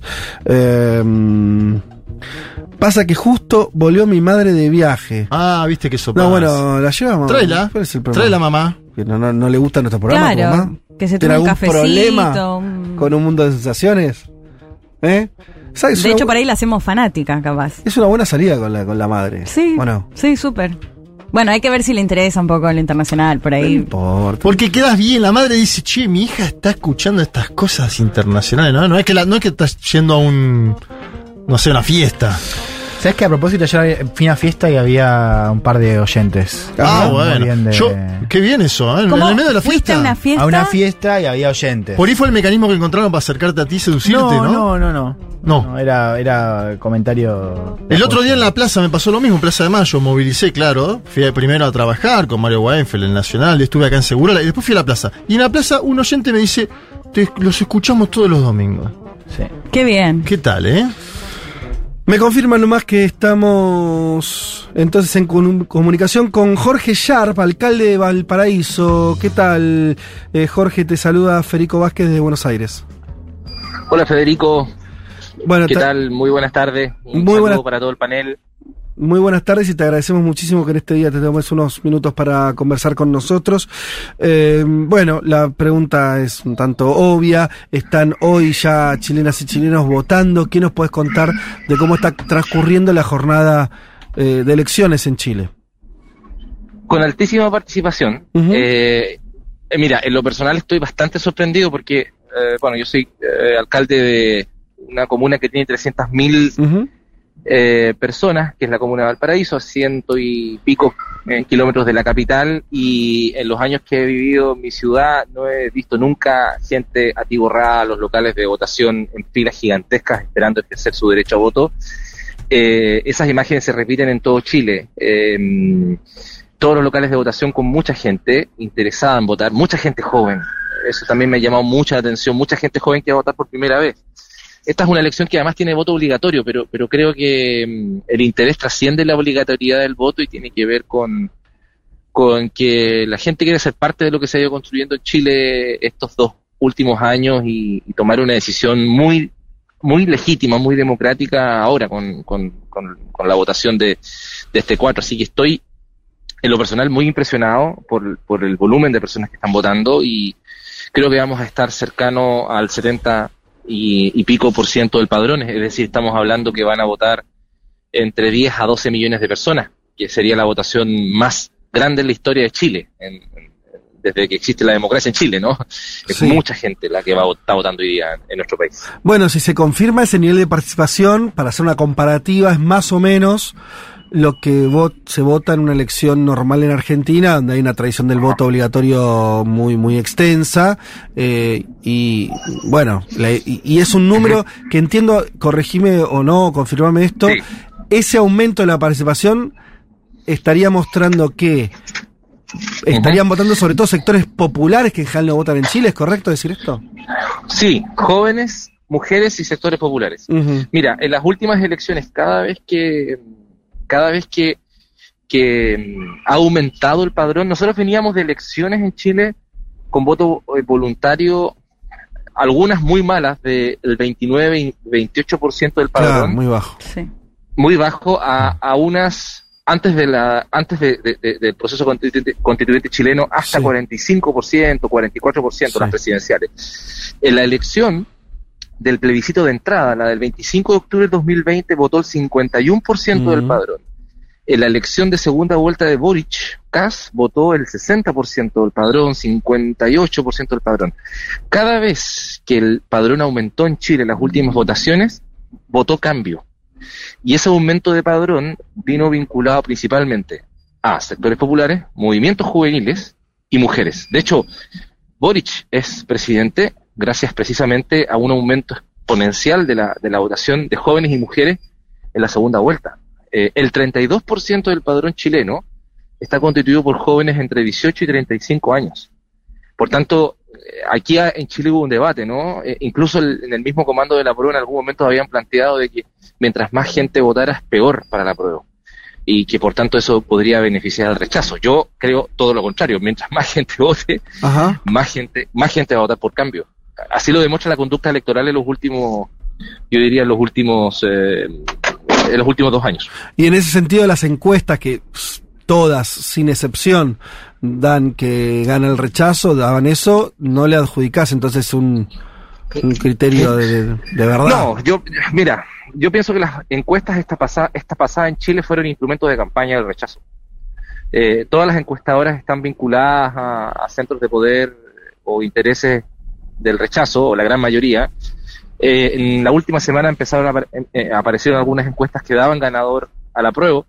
De hecho, también algunas eh, algunas universidades comenzaron a desarrollar frente a este frente a esta frente a esta situación pro- eh, mo- modelos de predicción matemática que, eh, que daban ganador a la, a la prueba. Entonces, a mí me parece que las encuestas tienen tienen van a tener que hacer una autocrítica bien grande después del día de hoy. Eh, creo que mm, la- va a ganar la prueba.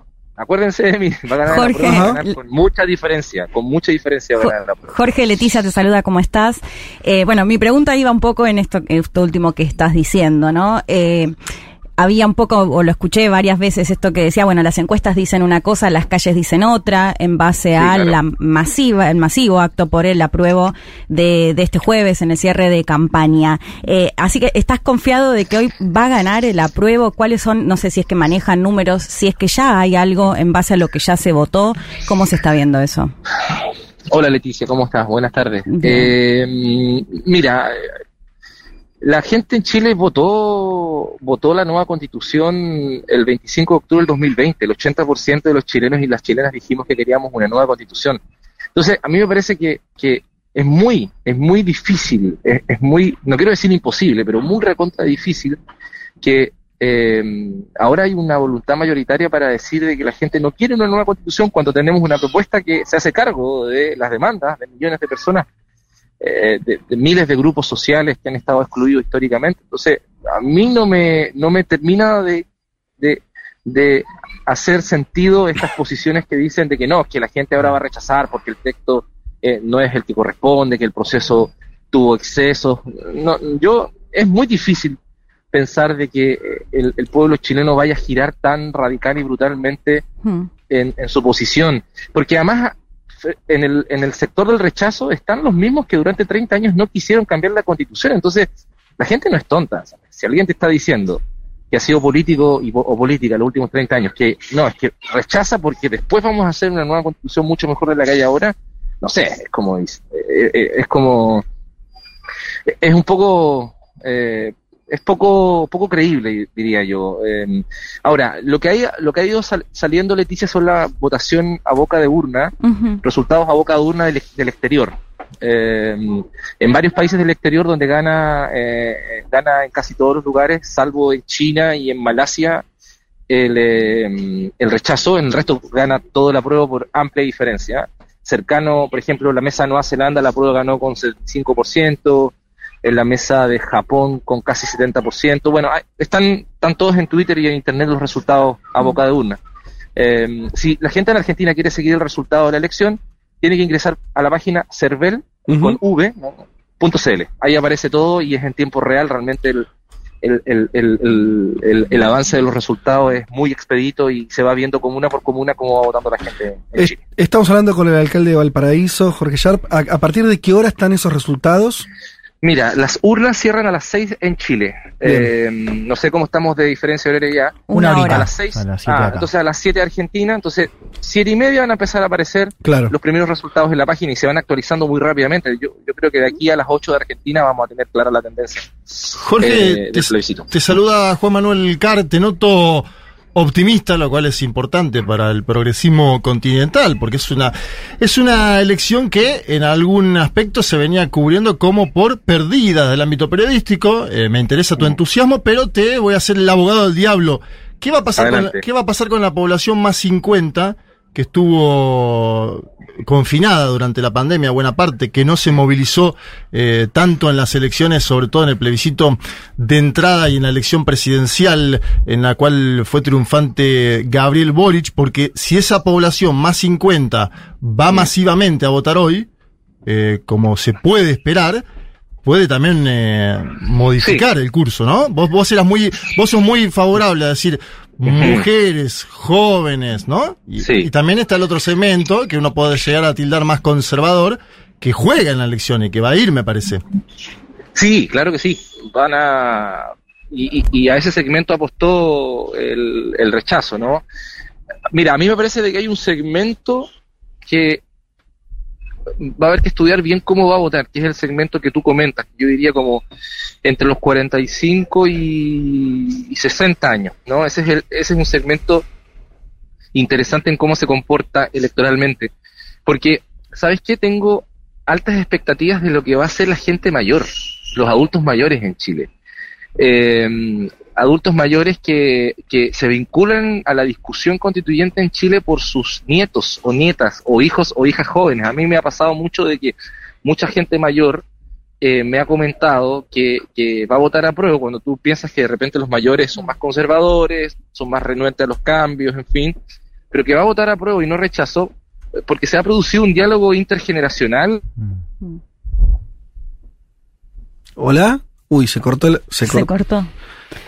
Justo hoy hablaba con una Oh. amiga chilena que me decía que había acompañado a su abuela de 91 años a votar por el apruebo. Y hay algo que te dicen las encuestas que es interesante, que es si vos, eh, el segmento de edad, el, el que está más a favor del rechazo son los de 40 y 50, no son los más... Es lo que mencionaba ah, él, claro. es justo lo que mencionaba Claro, él, de claro. 40-50. Eh, bueno, si lo, eh, eh, te quedaste con una pregunta atragantada vos, Elman. ¿Qué, Sí. le ibas a preguntar? Adelantémosla por si recomponemos la, la comunicación ya lo hiciste. ¿Qué mirar? ¿Qué miraría él más allá del resultado? Digamos, o sea, ¿no? ¿En qué ¿A sentido? qué le ponemos Me parece que el resultado está todo.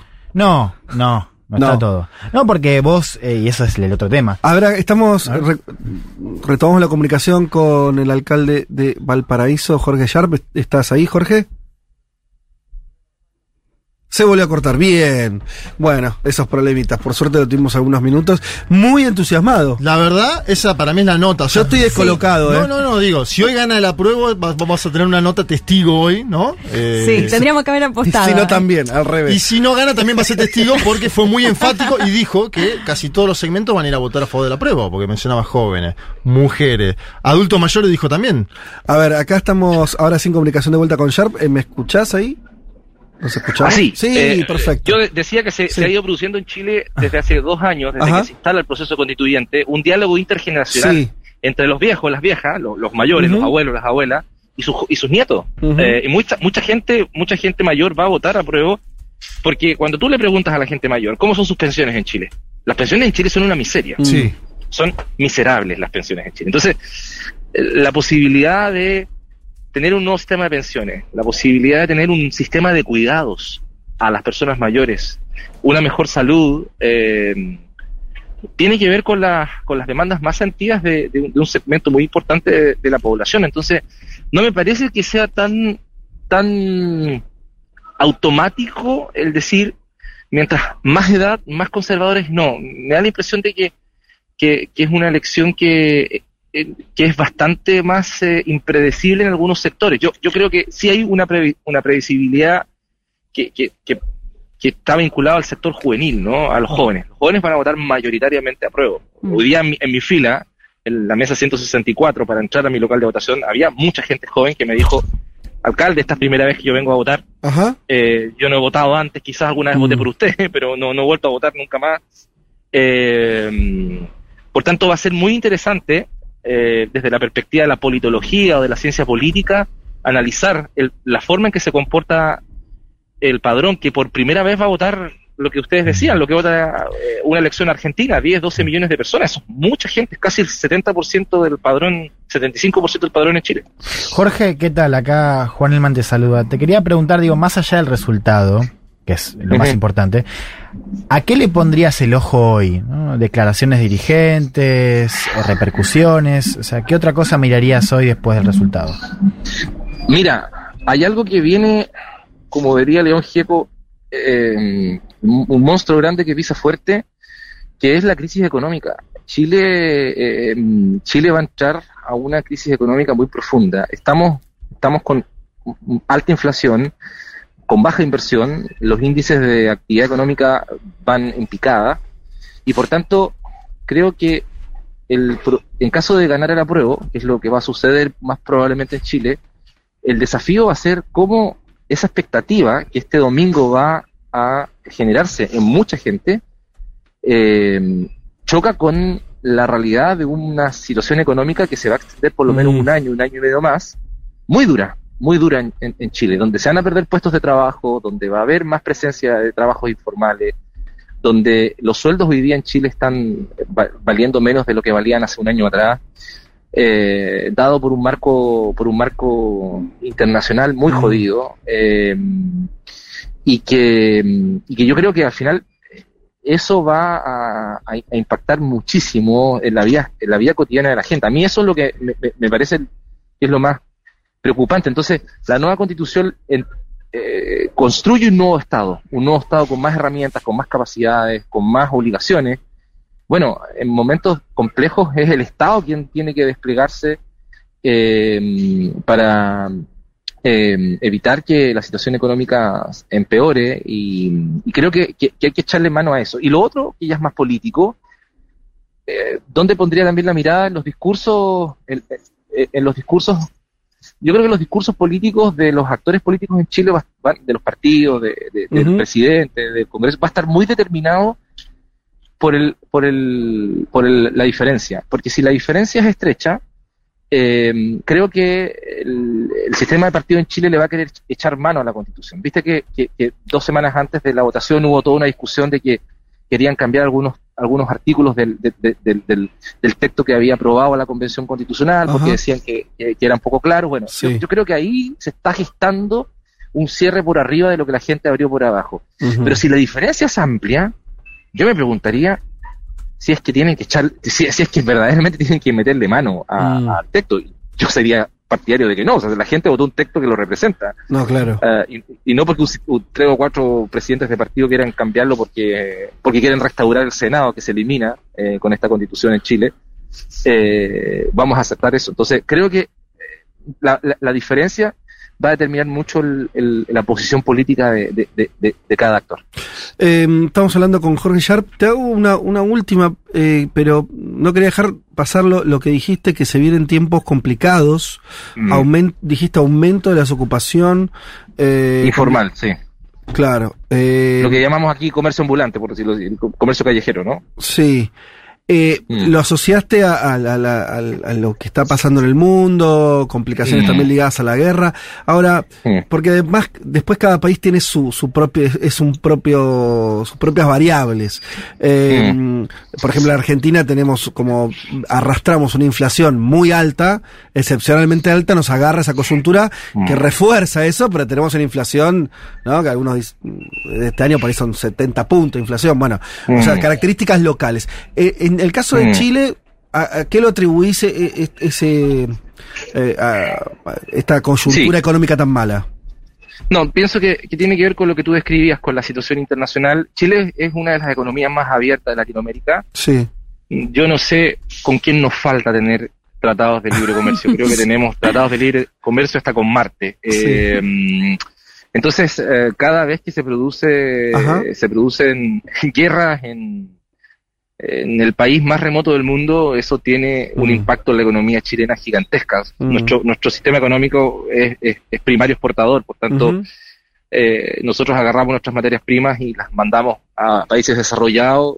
No sé, es como mandamos cobre a los chinos y los chinos nos devuelven, eh, nos devuelven, eh, eh, diríamos, este, agujas, ¿no? Eh, entonces, eh, no tenemos una economía más mixta quizás como la, como la tienen ustedes, donde hay más, más, hay un sector más productivo. No, aquí no. Yo creo que, que, que- que, por tanto, el escenario internacional nos afecta mucho. Y en segundo lugar, yo creo que la, el paroxismo neoliberal sigue siendo la forma, la forma criolla de resolver, eh, de resolver eh, eh, las dificultades económicas que tiene la gente. ¿A, a qué me refiero con, con, con esto? Chile hoy día, por ejemplo, Chile tiene que salir a gastar. Chile tiene que salir a invertir, tiene que, tiene que poner a circular la plata pública, plata del Estado, para poder eh, dinamizar inversiones públicas, para poder generar un escudo de protección social mucho más fuerte del que existe el día de hoy, que es subsidiario, no es universal. Eh, y el Estado tiene que, tiene que echar mano a algún lado. Bueno, yo digo que, que- que- que hoy día Chile tiene tasas de endeudamiento internacionales mucho más bajas que el promedio de la OSD. Eh, bueno, ahí hay un camino, ¿no? Mm. Eh, porque se va a venir muy, muy dura la situación. O sea, creo que ahí el gobierno tiene que, tiene que revisar, creo yo, la forma en que va a enfrentar el próximo año en términos económicos, porque a la gente se le va a venir muy, muy, muy duro. Eh, es cosa de ver lo que, lo que está pasando en Estados Unidos, las decisiones que está tomando China. Eh, creo que el único país en Latinoamérica que va a crecer es Bolivia, o de los pocos que van a crecer es Bolivia, ¿no? Eh, Aquí el crecimiento va a estar cercana, va a estar, va a estar cercano a cero o a uno o a un por ciento eh, en los próximos meses. Entonces, estamos en una situación muy, muy complicada. Em, por último, sabiendo lo que ocurrió en Argentina, el atentado contra la vicepresidenta, no sé si querés Mm. expresar alguna Sí. cuestión re- en relación a eso y, y- y- y te lo marco también, más allá de lo que nos, nos vayas a decir, eh, si no ves también una, un clima en relación a la ultraderecha y demás cuestiones en, en la región. Totalmente, totalmente. Te agradezco la, la, la pregunta porque también de todas formas quería mandarles, bueno, todo mi, toda la solidaridad, todo el apoyo, todo el aguante eh, bueno, a ustedes, en fin, a- al pueblo argentino, a Cristina, a sus cercanos, a los militantes eh, eh, peronistas, eh, porque lo que sucedió es muy brutal. O sea, eh, de verdad, yo creo que es quizás uno de los hechos de mayor impacto en el mundo los en las últimas décadas, ¿no? Además por por la cantidad de registros gráficos que existen, que van a pasar a la historia. Eh, Es que de verdad, eh, me imagino que ustedes están dimensionando lo que lo que supone para su país y el impacto que esto está teniendo en Latinoamérica, porque al final yo opi- yo soy de la opinión de muchos de ustedes que es que hay un clima que ha ido generando particularmente la ultraderecha, que aquí en Chile existe, que tiene el rostros, que tiene liderazgos, que tiene representación parlamentaria, menor de la en otros países, pero, pero representación parlamentaria, que lo que hace es generar el- los contextos para que este tipo de acciones sean perfectamente posibles de realizar. Eh, entonces, eh, creo que el avance de la ultraderecha en el continente eh, tiene que ser detenido, pero, pero, pero por la vía de la democracia. ¿Y qué significa eso? Mejores políticas sociales, eh, mejores capacidades, eh, mejor, mejores, más posibilidades para que el pueblo incida en la toma de decisiones, eh, tolerancia cero a la corrupción, eh, en fin, eh, creo que, que eh, eh, de esa forma eh, le cerramos el paso a la, a, la, a, la, a la ultraderecha. Ya sabemos lo que está pasando en Europa, eh, pero no podemos permitir que esto suceda acá y ojalá que, bueno, que, que allá se esclarezcan los hechos, pero que, que ese debate crispado que tienen ustedes es el mismo que tenemos acá. O sea, aquí hace un par de días le pegaron al, herma- al hermano del presidente, un diputado le pegó un puñete, un Sí, combo, en el no sé cómo le dicen allá, Sí, una en el. Congreso, Esa- una trompada, exactamente, eh, le pegó a, a otra, a otro diputado. Eh, las redes sociales son, son un, un Bueno, hervidero. lo- los mismos que se manifestaban a favor del rechazo, ¿no? Atropellando a quienes estaban Sí. manifestando a favor del apruebo. Es- eh, o sea, pasó un- un- una carreta con, con guasos chilenos y con que estaban en una manifestación del rechazo, le pasó por arriba a unos ciclistas que estaban por el apruebo. No, y, y después un empresario en el, en el sur de Chile, Ernesto Paul, quiero que, que busquen ese nombre, Ernesto Paul, P-O-O-L, llamando a matar constituyentes, Mm. llamando a, a matar gente abiertamente. Y mira, el gobierno, el gobierno no se creyó al inicio. O sea, todo el mundo miró, todo el mundo miró así como, eh, no, este señor está loco. No, no, no, no está loco este señor. O sea, era un caballero que después, días después, se ponía a rezar eh, el Ave María, el Padre Nuestro en televisión. O sea, eh, la situación que está viviendo Chile, además, por, por el, el conflicto que tenemos en el sur con, entre el Estado y el pueblo nación mapuche, es brutal. Eh, hay una situación de mucha crispación eh, que, que puede llegar a, a puntos como el que ustedes tuvieron que vivir. Yo no creo que estemos tan lejos de, de lo que está pasando en Argentina. Eh, por eso creo que es muy importante parar a esta gente ahora, pa- pa- pararlo con más democracia, con mejores políticas sociales, como te decía, con tolerancia cero, eh, la corrupción, con respuestas a la crisis económica que hoy día está viviendo nuestros países, con respuestas concretas para que la, la- la vida de la gente cambie, eh, porque si no, lo que hace aquí la ultraderecha es, es girar la, la explicación de los males que está viviendo Chile a la migración, Mm. a la izquierda, a los sectores populares, a los jóvenes, a las lesbianas, eh, a las mujeres, a las negras, eh, a los haitianos, a, en fin, a los mapuches, eh, que es el discurso que, que sabemos que llevó al mundo en el siglo XX a lo que, a, a- a la- a- a lo, que lo llevó. Entonces, eh, no basta solo con condenar, hay que actuar. Claro. Esto lo dice Jorge Sharp, alcalde de Valparaíso. Jorge, te agradecemos eh, la comunicación, el tiempo que te tomaste. Fede, Eh, bueno, y decirle sí. que tenemos un montón de oyentes en Valparaíso. Totalmente. Y que por lo optimista que lo vemos, creo que hasta podemos eh, apostar un pisco o un fernet. ¿Te lo llevamos o lo traes? Un Fernet, me lle- llevo, no, llevo un pisco, llevo un pisco. No, no, pero debería ser al revés, Claro. porque vos apostás porque gana la prueba, estás seguro. Pero- Entonces, mejor sería que te mira. llevemos el fernet. Les voy a contar, yo me- estoy aquí contestando la entrevista en un supermercado, me vine, vine a comprar para comer algo y me ha saludado por lo menos 15 personas con el dedo para arriba diciendo vamos por la prueba. Así que no, yo creo que no va a ir bien hoy día. Bueno, Jorge, estaremos, en todo caso, lo, lo dejamos para hablar en, en- en otro momento. eh, bueno, lo que- un poco lo que ensayamos acá. Después del resultado vendrán una serie de debates en, en Chile, que son debates que impactan en la, en la región, ¿no? Esto un poco que, que estabas explicando. Y, y bueno, veremos cómo, cómo sigue todo. Te mandamos un saludo muy grande. A ustedes también y felicitaciones por el tremendo programa que hacen domingo a domingo. Los escuchamos muchas veces aquí desde Valparaíso, así Ah, que que qué tengan lindo. un excelente día. Un honor. abrazo, Leti. Un honor, entonces. Abrazo grande.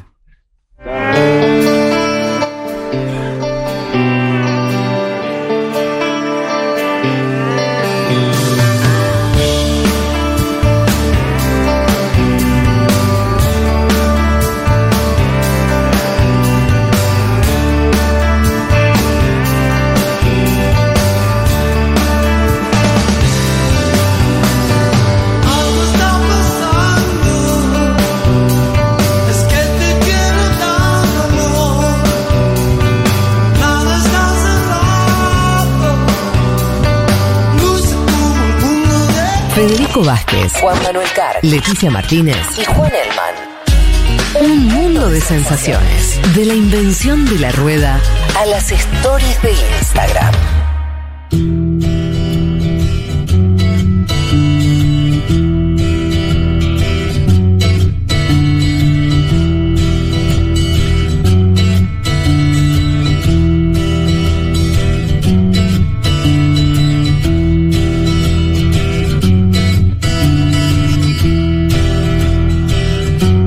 Y ahora sí, después de. Che, qué, qué buena entrevista, que, que bien predispuesto el amigo Sharp, eh, Jorge Sharp. al- repito, es alguien muy importante en Chile, es alcalde de una de las ciudades más importantes, segunda ciudad de Chile.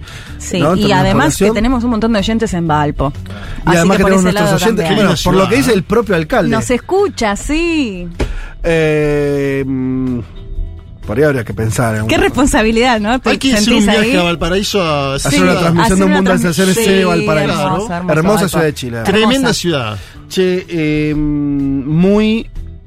Eh, Muy muy optimista. Muy, muy optimista del, del- de la elección de hoy. Nosotros veníamos seteados. Se, ¿Por se necesitaba un poco esto para poner un, un Vos poquito venís más. Sí. Nosotros que venimos leyendo las encuestas, los diarios de allá, o sea, no hay ningún elemento, a mi juicio, para tener. Claro. Para no decir otra cosa que ya está el resultado medio opuesto, hay que ver por cuánto pierde el apruebo. Eso es lo que. Ahora, yo escucho a un dirigente de esta talla, evidentemente. Está diciendo otra cosa, está leyendo otra cosa. Entonces, bueno, abrimos de vuelta Claro, la duda. obliga, Mm. claro. Obviamente abrimos de vuelta la- la- el interrogante, porque entiendo que no es un entusiasmo estudiantil, no es un, no es un entusiasmo. No, como- no, y, y- y yo creo que te lo decía, a mí me pasaba mucho de hablar con mucha gente estos últimos días y yo también venía medio en modo encuesta y que te- esto te abra un poco la puerta a decir, bueno, quizás no es tan así. A mí, me Digamos una cosa, sorprendió- claro. a mí me sorprendió lo de todos los segmentos, porque él dice, van a participar mujeres y vamos a ganar en mujeres, vamos a ganar en jóvenes, vamos a ganar en adultos mayores en la franja del 40-60. Como que me da una globalidad muy abrumadora para la prueba, que yo no la veía en las encuestas, pero bueno, eso lo- está, está por verse, eso está por verse. Y lo otro que me llama la atención es, vamos a ganar pero hay crisis económica. Y en general en América Latina en los últimos años, Sí. si hubo crisis económica, los oficialismos, en la pandemia al menos, perdieron. Bueno, veremos que, quién está leyendo la realidad con más, más Sí, precisión. claro, él está ahí también, Y ¿no? por El otro gobierno. lado, me parece que además esta votación va más allá, o sea, es mucho más importante que la elección a un presidente, incluso, lo que se está votando hoy en Chile. Y hasta qué punto, como bien decís Leti, también eso implica que estaría desacoplada esta elección de lo que dice Juanma, que también es cierto, es decir, de un clima económico malo, de una aprobación a Boric muy baja. Ahora, puede ser que una elección tan especial, de hecho, debería ser, en un mundo ideal, está bien Debería estar que una elección que te vas, que está jugando el marco constitucional esté desacoplada de la coyuntura a coyuntura. Sería deseable. Ahora, lo que creo que dice Juanma, y es lo que me parece pensamos nosotros, o por lo menos yo, es que en general las sociedades no hacen esa separación. Mm. La gente deja vota eh, como, como una especie de, de, de- de- de combinación de ruidos, ¿no? Vota Como- por cómo como- vive, digamos. Por eso. Vota una- por cómo vive en el momento. por lo que dicen los medios de comunicación, por su realidad económica, Sí. una serie de factores. Digo que, que te, te llegan a decir, bueno, qué extraño sería que gane la prueba. Pero bueno, falta poquito. Sí la jugó, ¿eh? Dos de la tarde. 7.30 más Faltan- o menos en Argentina tenemos resultados. En ese 19:30. momento hay que hacer, Claro. si gana la prueba hay que hacer el corte de Sharp. Eh, no, no se- acuérdense de mí, dijo en un momento. Sí, sí, sí. Bueno, vamos a, a otro tema que teníamos hoy pautado que tiene que ver con la muerte de Mikhail Gorbachev, último, último eh, líder de la Unión Soviética, digo de líder porque ya el cargo... Sí, pasó a ser presidente. Ya no era secretario del, O sea, comi- del, del comi- sí, del comité central. Del de- Soviet. Sí. Del Soviet Sino Supremo. que los últimos años, o sea, bueno, para, ahí vamos, ya vamos a poco. Vamos a- hablar de Mikhail Sergei Gorbachev. Para Mikhail, ¿qué? Sergei. Sergei era su Sí, segundo nombre. Sí, Sergei eh, Gorbachev. Eh, vamos a hablar de él, bueno, por supuesto, porque murió esta semana a los 91 años, Ujú. nació en 1931 en el norte del Cáucaso, estudió Derecho en la Universidad de Moscú y se considera que hizo una carrera bastante meteórica a- en, eh, de- digamos, en la Unión Soviética, eh, que decíamos, llegó a ser el secretario general del Partido Comunista a mediados de los 80, ya después va a obtener el cargo de presidente o líder de la Unión Soviética, que hasta ese momento no se utilizaba. Y va a ser, bueno, sobre todo conocido, lo decíamos, por eh, haber sido quien gobernaba en la disolución de la Unión Soviética. Pero para ya conocer bien cómo llega este, este personaje al Partido Comunista, cómo llega a ser el líder de la Unión Soviética, lo escuchamos a Martín Bania, él es historiador, autor de Quien no extraña al comunismo no tiene corazón, de la disolución de la Unión Soviética a la Rusia de Putin, publicado en el 2021. Eh, Martín nos contaba un poco el liderazgo de Gorbachev, a, di- a diferencia de otros liderazgos anteriores. Lo escuchamos. A diferencia de otros líderes como Brezhnev, Andropov o Chernenko, que habían entrado a la política bajo el estalinismo y formaban parte de una gerontocracia, de hecho, en sus gobiernos pasaban más tiempo en el hospital que en el Kremlin. Gorbachev había entrado a la política bajo los años de Khrushchev, es decir, durante el deshielo, donde se había intentado un primer proceso de reformas y de alguna manera él era lo que algunos historiadores consideran un hijo del vigésimo Congreso, donde se denunciaron los crímenes estalinistas y creía fer- fervientemente en la posibilidad de eh, cambiar o transformar el sistema. Eh, él también solía diferenciarse de otros líderes porque le gustaba eh, reunirse con intelectuales, solía ir al teatro, eh, a escuchar conciertos y desde ese lugar entonces se propuso llevar adelante un proceso de reformas que intentara modernizar o en todo caso sacar de una crisis que se empezaba a ver en la Unión Soviética a fines de la década de 1970. Bueno, de lo que decía Martín, esto no ya llega en una etapa del deshielo, eh, y esto me, me gustó lo de hijo del vigésimo congreso donde denunciaron los crímenes estalinistas. De hecho, me acuerdo que cuando hicimos el perfil de Stalin contábamos un poco esto, cómo los líderes después intentan, eh, bueno, desenmarcarse un poco de lo Sí, que claro. había sido el, el estalinismo. Entonces, para entender un poco la figura de Gorbachev o en qué contexto de la Unión Soviética llega, es, bueno, con la idea de reformar justamente esa cara más dura de eh, la Unión So- Eh, algo que no quiero dejar de mencionar, porque ahora me voy a meter más en la cuestión de la, de la política, de la perestroika, pero hay que decir que cuando fue el accidente de eh, Chernobyl, lo del reactor nuclear, que es un reactor que, bueno, que se produce en un reactor y no apagan el resto de los reactores y demás, quien gobernaba ya en ese momento es Gorbachev, de hecho va a ser muy señalado por este secretismo que se mantuvo durante bastante tiempo de lo que fue, bueno, realmente una catástrofe eh, nuclear, esto fue en 1986, de hecho está la serie que creo que ustedes la vieron, eh, la de Chernobyl, ¿Vos no la que está muy buena, sí, sí, sí, yo la Ah, vi, no, sí, me encantó, la sí, sí. Eh, pero bueno, por supuesto, la figura de Gorbachev va a estar eh, muy relacionada al fin de la Unión Soviética. ¿Por qué? Porque en este contexto de eh, reformas lo que se plantea es llevar adelante cambios, no solo en lo económico, sino también en lo cultural. Bueno, esto que decía Martín, él era una persona Hay dos que... palabras, porque siempre se Sí, habla de la perestroika. Sí, pero ahora lo vamos a escuchar, también Martín, la, eh, del la Glasnost. Glasnost. Sí. Eh, bueno, que esto que com- comentaba él, ¿no? Era alguien que le gustaba juntarse con intelectuales, que se diferenciaba de los líderes anteriores, incluso por eh, la edad, esto que decía, pasaban más tiempo en el hospital que, tiempo en el Kremlin, digamos, como ese tipo de, eh, de diferencias también. Pero lo volvemos ya a escuchar a Martín Baña para desarrollar un poco mejor después de qué se trataban eh, estas reformas que Martín la señala en al menos tres puntos. Lo escuchamos. A pesar de que la figura de Mikhail Gorbachev está asociada directamente a la disolución de la Unión Soviética, hay que decir que sus objetivos no estaban vinculados al reemplazo del sistema soviético por un sistema capitalista, sino más bien todo lo contrario. Su proyecto se basó en tres pilares, uno económico, más asociado a la perestroika, que apuntaba a revitalizar una economía que había desacelerado su ritmo de crecimiento y que estaba eh, muy eh, paralizada por eh, cuestiones de organización, sobre todo vinculadas a la planificación, al verti- verticalismo, a la ausencia de, de incentivos y demás. Un segundo pilar vinculado a la apertura cultural y al debate político, conocido con el nombre de Glasnost, que era lo que iba a permitir precisamente entender mejor los problemas y discutirlos abiertamente y que favoreció, por ejemplo, la publicación de textos antes censurados. Y finalmente, un pilar político que estuvo vinculado a cierta apertura eh, democrática y que terminó minando el monopolio del poder del Partido Comunista y que de alguna manera decidió ese destino no querido de la perestroika.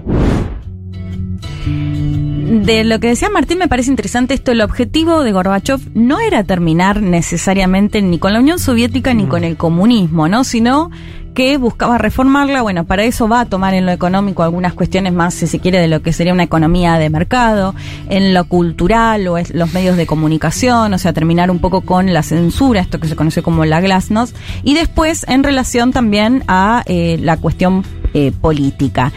Eh, ¿Qué va a pasar en el medio? Bueno, por un lado, eh, van a estar una cierta eh, elite, si se quiere, o algunas que se vieron, eh, sobre todo por ahí directores de, fábricas y demás, que se vieron beneficiados con estas aperturas, ya no van a querer solo esta reforma, sino van a querer ir más allá y ahí es cuando se va a dar con mayor fuerza, digamos, este empuje para pasar de un sistema comunista a un sistema capitalista. Pero por otro lado, desde el propio Partido Comunista también van a estar los ortodoxos que lo van a cuestionar a Gorbachev por este, digamos, a la inversa, eh, si se quiere.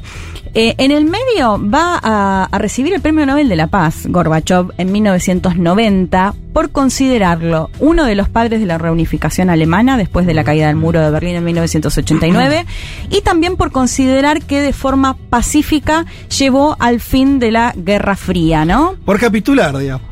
Sí. te dieron el Nobel de la Paz por capitular el de esa guerra, digo, más allá que por ahí no, tenía otra, pero... Sí, bueno, y de, forma pacífica, bueno, por eso va a recibir... perdón, te lo digo porque ese premio como lo empiezo a ubicar no como una figura muy aclamada, esto que decías en, la venta, en Occidente. Sí, totalmente. En Occidente, va, de hecho, y en Alemania en particular, bueno, le van a hacer muchos homenajes, digo, le van a rendir, lo van a considerar alguien que llevó las libertades individuales a, Rusia.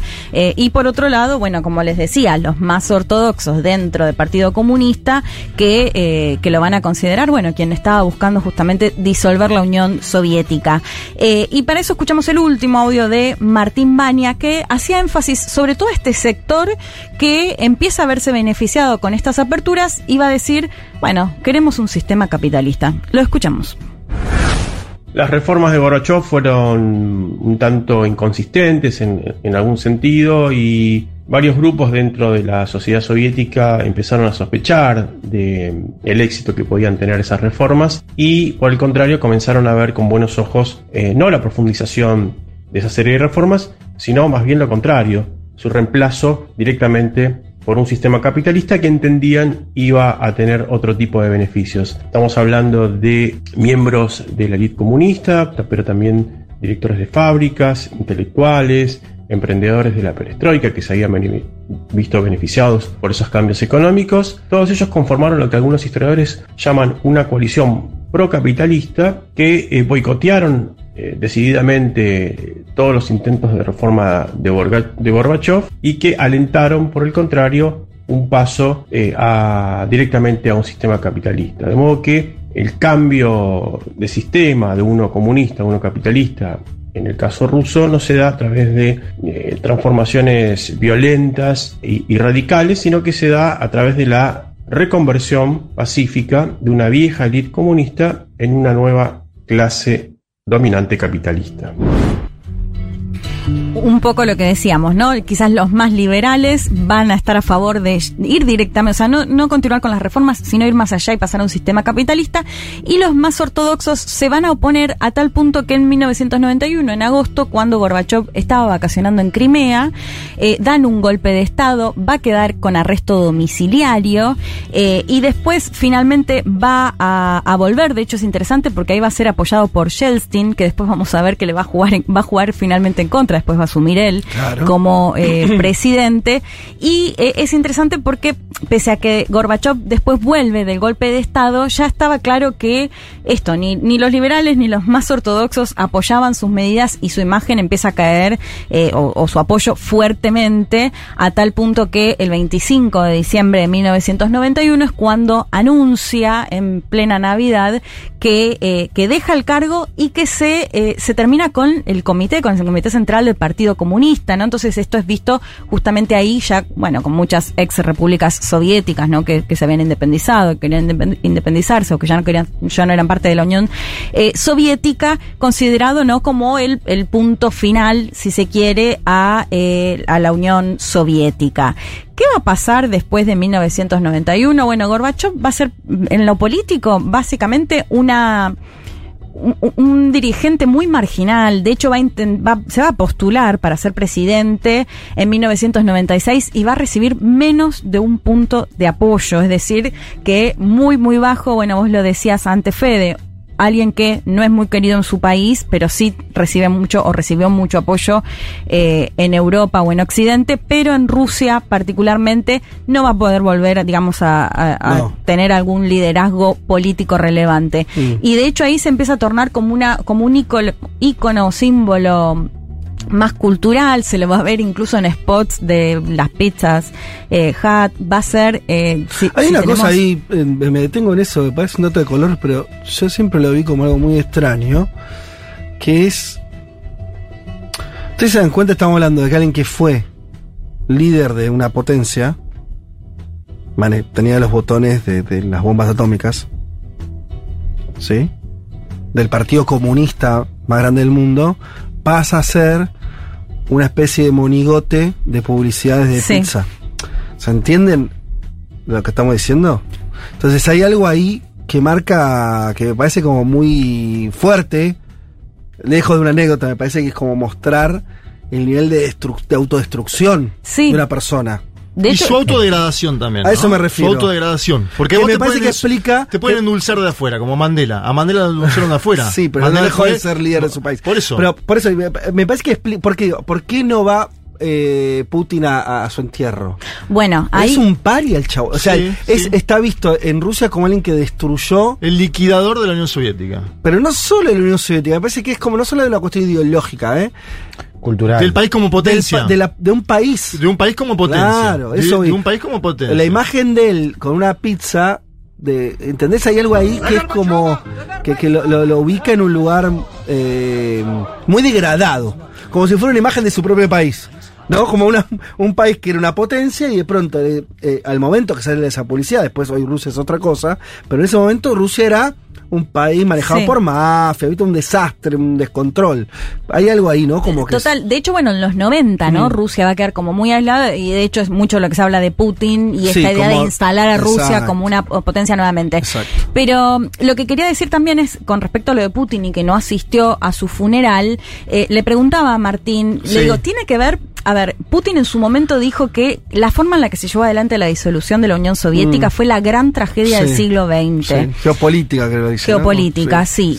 Y yo le decía a Martín, en varias situaciones, incluso Putin lo culpó, lo responsabilizó a Gorbachev por algo que tiene mucha actualidad ahora, que es no haber no haber eh, fijado, digamos, en documentos Sí. que la OTAN no avance en el patio trasero de Rusia, digamos, Total. como no haber sido fuerte Sí. en establecer ese tipo de cuestiones que, bueno, vemos la guerra en Claro. Ucrania y lo que está pasando ahora.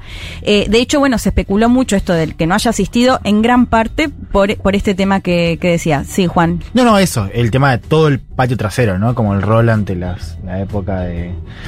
de. mm, iba a decir desmonte. De, no de los de- derrocamiento de gobiernos comunistas en todo el espacio postsoviético.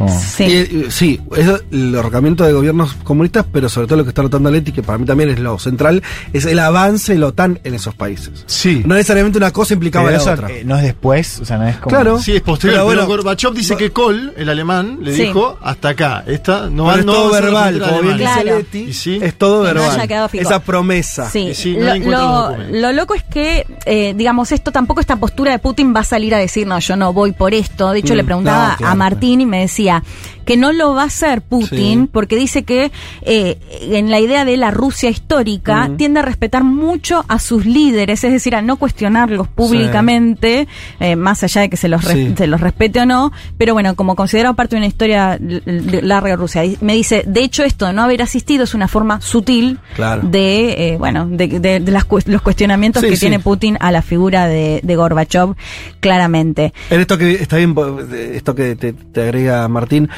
él va al velatorio, Sí, le lleva está la imagen, flores, sí. unos segundos, como algo, Sí. como desmarcándote el tipo, Hace ok, algún comentario. voy, me la- mm, un- unos segundos de respeto Sí. y, y me voy, ¿no? Clara- claramente está, pues, son años muy, por ahí no dimensionamos, pero el- lo que es la implosión de la Unión Soviética, el cambio de sistema y demás, fue como, como una, una implosión social, o sea, porque además fue hecho, la imagen es como que a Gorbachev se le va a la patineta, ¿no? Como alguien que quería, todo esto como me marcaste, Sí. reformas, qué sé yo, en el momento, el proceso, justamente porque lo hizo pésimo, Mm. el proceso se le va de las manos completamente, termina no solo con su carrera política, sino termina encubrando a Yeltsin y todo lo que hacemos después.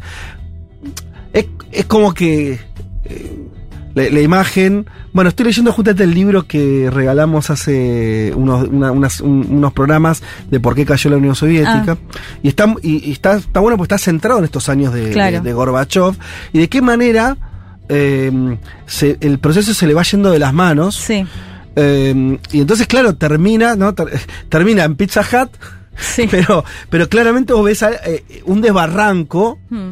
¿No? Y donde el problema del desbarranco es que lo que se estaba des- desbarrancando era una sociedad. Uno de los países, el país más grande del mundo, sociedad de millones de personas que tenían una forma de vida, toda una serie de circuitos económicos, culturales, políticos. Todo eso se va al, al caño. Sí, de hecho esto me parece interesante lo que decía Martín y que, y que vos lo decías un poco. O sea, no era lo- el objetivo de Mm. Gorbachev, ¿no? Porque por ahí a veces, mm, no sé, quizás más por la nostalgia de, de- de la Unión Soviética, ¿no? Muchos que lo consideran, bueno, es un pro-occidental que quiso terminar con la... Me parecía interesante que rescate esto. No era el objetivo. El objetivo de Gorbachev, digo, Martín que, que lo ha estudiado, eh, era reformarla. Pero bueno, esto como decís, se le fue de las manos y porque Sí. además de los dos, ex- digamos, extremos, si se quiere, eh, salieron a ¿no? Sí. O, o a no respaldarlo. O... Pasa que después son las decisiones. A un punto va a decir, bueno, si vos ves Menem, para poner un ejemplo de ver, para decir, Menem decía que iba a hacer una cosa. Sí. tal- sus intenciones en el 88 tal vez eran algunas. Ahora, Mira, eh, lo que terminó siendo, digo, hay un momento como la historia te lleva también, ¿no? Como decir, Sí. bueno, Sí, sí, claro. y, y te dejas llevar porque después, ahí sí hay una elección de Gorbachev ya fuera del poder, de vuelta, saben que va recorriendo, ¿no? Las capitales de Occidente, sí, sí. de un poco vendiéndose ya como tal vez no digo no se vende como no yo quería el socialismo pero no, No, me no, salió no. Claro. es un tipo diciendo no vieron yo terminé la guerra fría ¿eh? soy Sí. yo Yo traje las libertades. medio sí. patético en ese Sí, sentido te ¿no? felicitamos porque dinamitaste ese edificio, ¿no? Lo que Claro, dicen de claro. afuera. te- lo- cuando te saludan tus adversarios, y vos, o los adversarios de tu país, mejor Sí. dicho, y vos no gobernaste bien para tu país. Eh, Ah, ABC. claro, hay algo como que elige ya después su lugar, no sé qué te parece, Leti, pero Sí. ya el último Gorbachev, estoy Sí, diciendo sí. ya el que no tiene El, poder. que- el que va a una elección y no saca ni un punto. Claro, Eh, claro. De hecho, nombraste a Menem y me das el pie para A nombrar ver. una anécdota que sale un poco de esto. Dale. Porque es interesante, porque como vos decías, viajaba por las capitales de Europa Sí. y demás. ¿Por qué venir a Latinoamérica? Bueno, vino a Argentina, vino, Vino. a Chile, se Sí, reunió con Carlos. Menem. Y leía esta semana una nota en Clarín de Daniel Santoro que eh, me pareció súper interesante porque él lo entrevistó y dice que vino, o sea, le explicaba que Gorbachev vino porque el eh, Jorge el Negro Romero, que había sido parte de la Cancillería de Alfonsín, básicamente, de- después Gorbachev va a tener una fundación y se va a dedicar a eso, le pagó para que venga a Argentina y a Chile a esta fundación. Eh, bueno, acá Santoro lo, termina entrevistando, de hecho ahí es interesante porque dice, Gorbachev hace como una especie de mea culpa, dice, no hubo una defensa soviética en voz, en voz alta de los derechos humanos en Argentina durante la dictadura, bueno, entre otras cuestiones que, que le dice en esta entrevista, pero cuenta como algo anecdótico que eh, este personaje, Jorge el Negro Romero, se termina suicidando creo que un año después, completamente endeudado por lo mucha la plata que eh, había empeñado para que venga Gorbachev a la. Argentina y a Chile. Wow. Eh, com- como dato color que me Sí, pareció sí, sí. que por qué vino para estos, para estos lados. Eh, si les parece, con- tienen a la banda Locomía. La Sí, española. Claro, claro. Bueno, para que tomemos un nivel y una dimensión de eh, cómo se había vuelto. De hecho, aparece hasta en Los Simpsons. Eh, Sí, lo- Gorbachev. Lo pasó, Juancito Tomás, la pasó el audio. Eh, ¿Cuándo? Ahora. Ah, no lo ¿No, escuché. Juancito, lo pasaste el audio de los Simpsons? Era eso, por ahí Ah, no lo escuché, no lo escuché. chico. A ver. Bueno, escuchamos entonces, ¿saben qué? La canción, una parte de la canción de Locomía que dice Viva Gorby Superstar. A ver.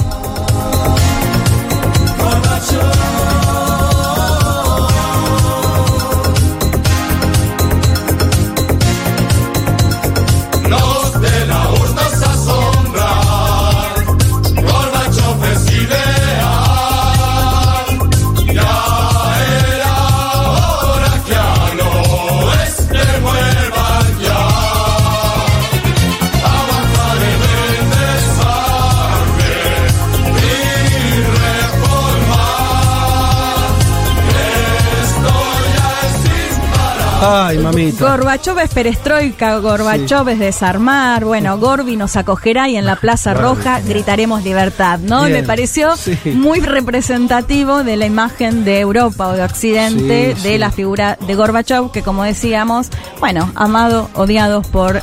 eh, amado por. L- que- Amado por los anticomunistas, sí, y odiado odiado por los por, propios. sí, por varios propios. Así que bueno, muere, murió un símbolo también de, de la Unión Soviética asociado más a la disolución de ella. Vázquez, Ilman, Martínez, Card. El capitalismo no es eterno. Pero qué largo se está haciendo, ¿no? Un mundo de sensaciones.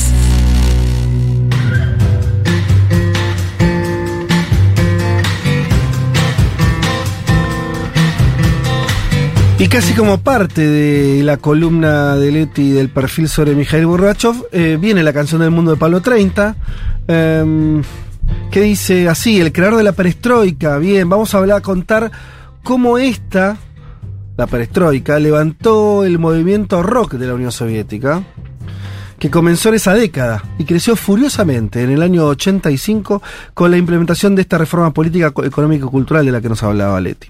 En los 80 los músicos de rock se organizaban en el movimiento underground. En el 81 el primer rock club fue inaugurado en San Petersburgo, ¿sí? Donde varios músicos pudieron presentarse al público legalmente y hasta grabar su música. Aparecieron bandas del New Wave que luego derivaron en el punk actual. Fue el periodo clásico del rock ruso, con Kino o Alisha, Agatha Christie, Atograph, Machina Vremeni, Nautilus Pompilius, Aquarium, entre tantas otras. Las bandas desarrollaron el sonido rock ruso, continuando la tradición de la protesta social y cierto neo-hipismo. Y claro, porque como que ya tarde, recién fueron como legales o pudieron actuar en, los 80. El, el rock ya tenía 30 años en Occidente. Las letras de rock soviético trataban sobre la violencia doméstica, el alcoholismo y la falta de ciertas libertades. Como consecuencia de ello, los medios oficiales soviéticos, la radio y la televisión, ignoraron a todos estos grupos eh, que solían darse a conocer solo por el boca a boca. Entre el 83 y el 85, ya en el periodo de gobierno, ahí de, de cuando empezaba el, el- el gobierno de Gorbachev, fueron objeto de persecución y si se presentaban en público daban origen al proceso criminal o a un proceso criminal porque los músicos eran acusados de gestión empresarial privada, esa era un poco la, la fórmula, y podían ser encarcelados y condenados a labor correccional. Por eso muchos se dedicaron a hacer home concerts, ¿sí? En las casas, de forma privada. En el 85, con el comienzo de la perestroika, estas restricciones empiezan a relajar. Dice Pablo, vamos a conocer a Agatha Christie, una de estas bandas, una de las artistas más populares del país en medio eh, y en la segunda mitad de la década del 90. Fundada en el 85, actualmente en, la ciudad de Ekaterimburgo, por Vadim Samimo, perdón, Vadim Samoilov, Alexander Kozlov y Peter May. La banda tiene 10 álbumes de estudio.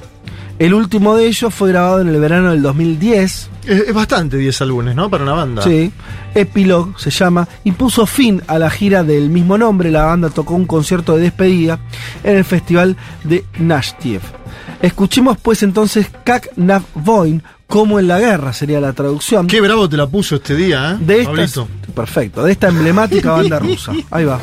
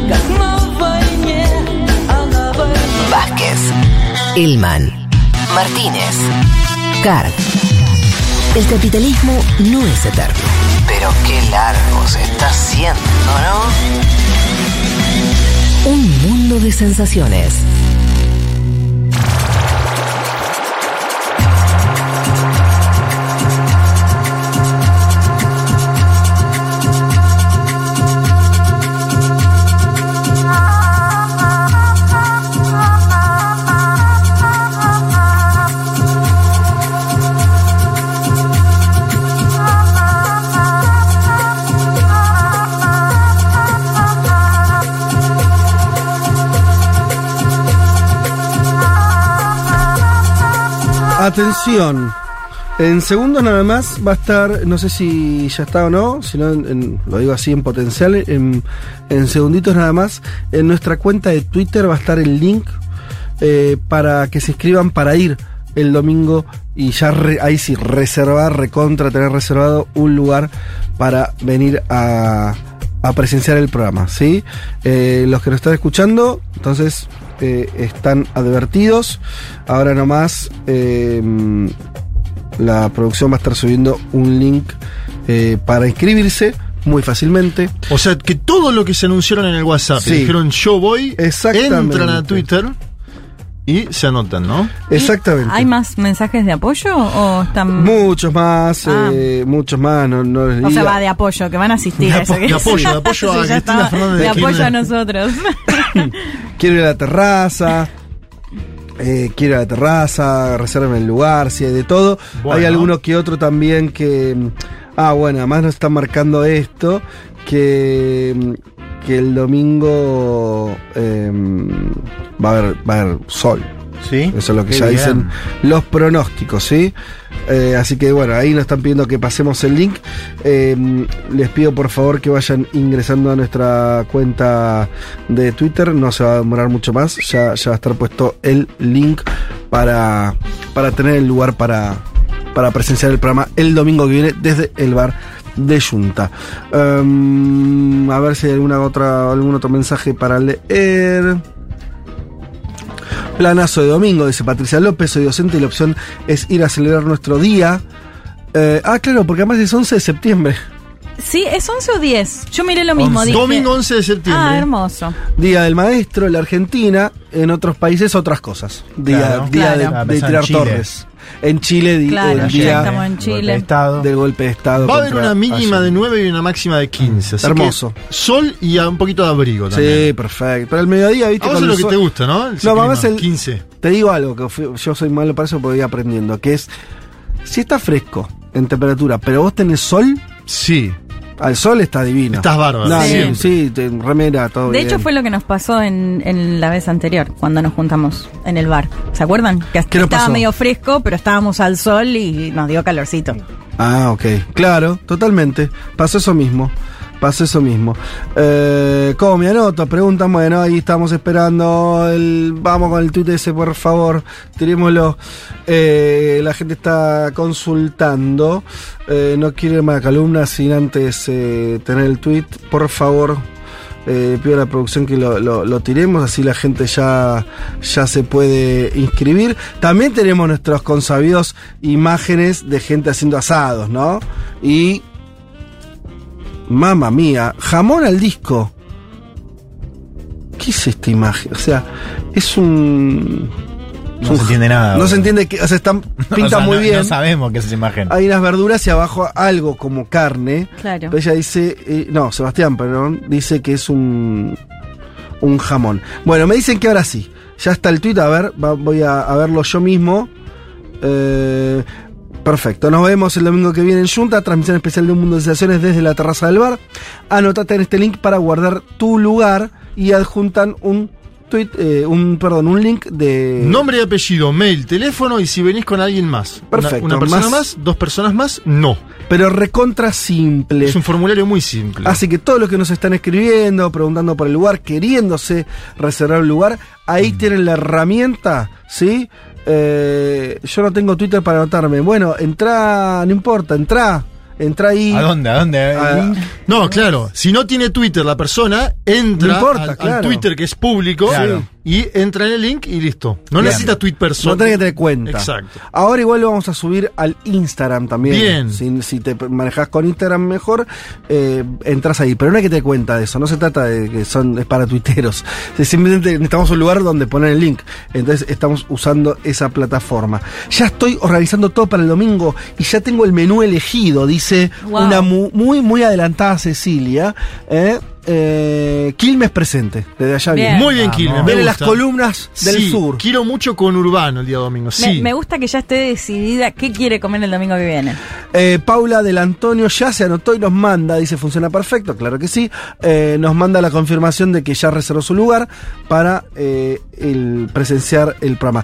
Estamos haciendo esto justamente para que esté organizado, para que haya. eh, entra mucha gente en la terraza, pero no es infinita la capacidad. O sea, entra más gente en Plaza de Mayo. Si la misma gente que venía en el programa, no vamos a poder. Así que por eso está bien que se inscriban, ¿sí?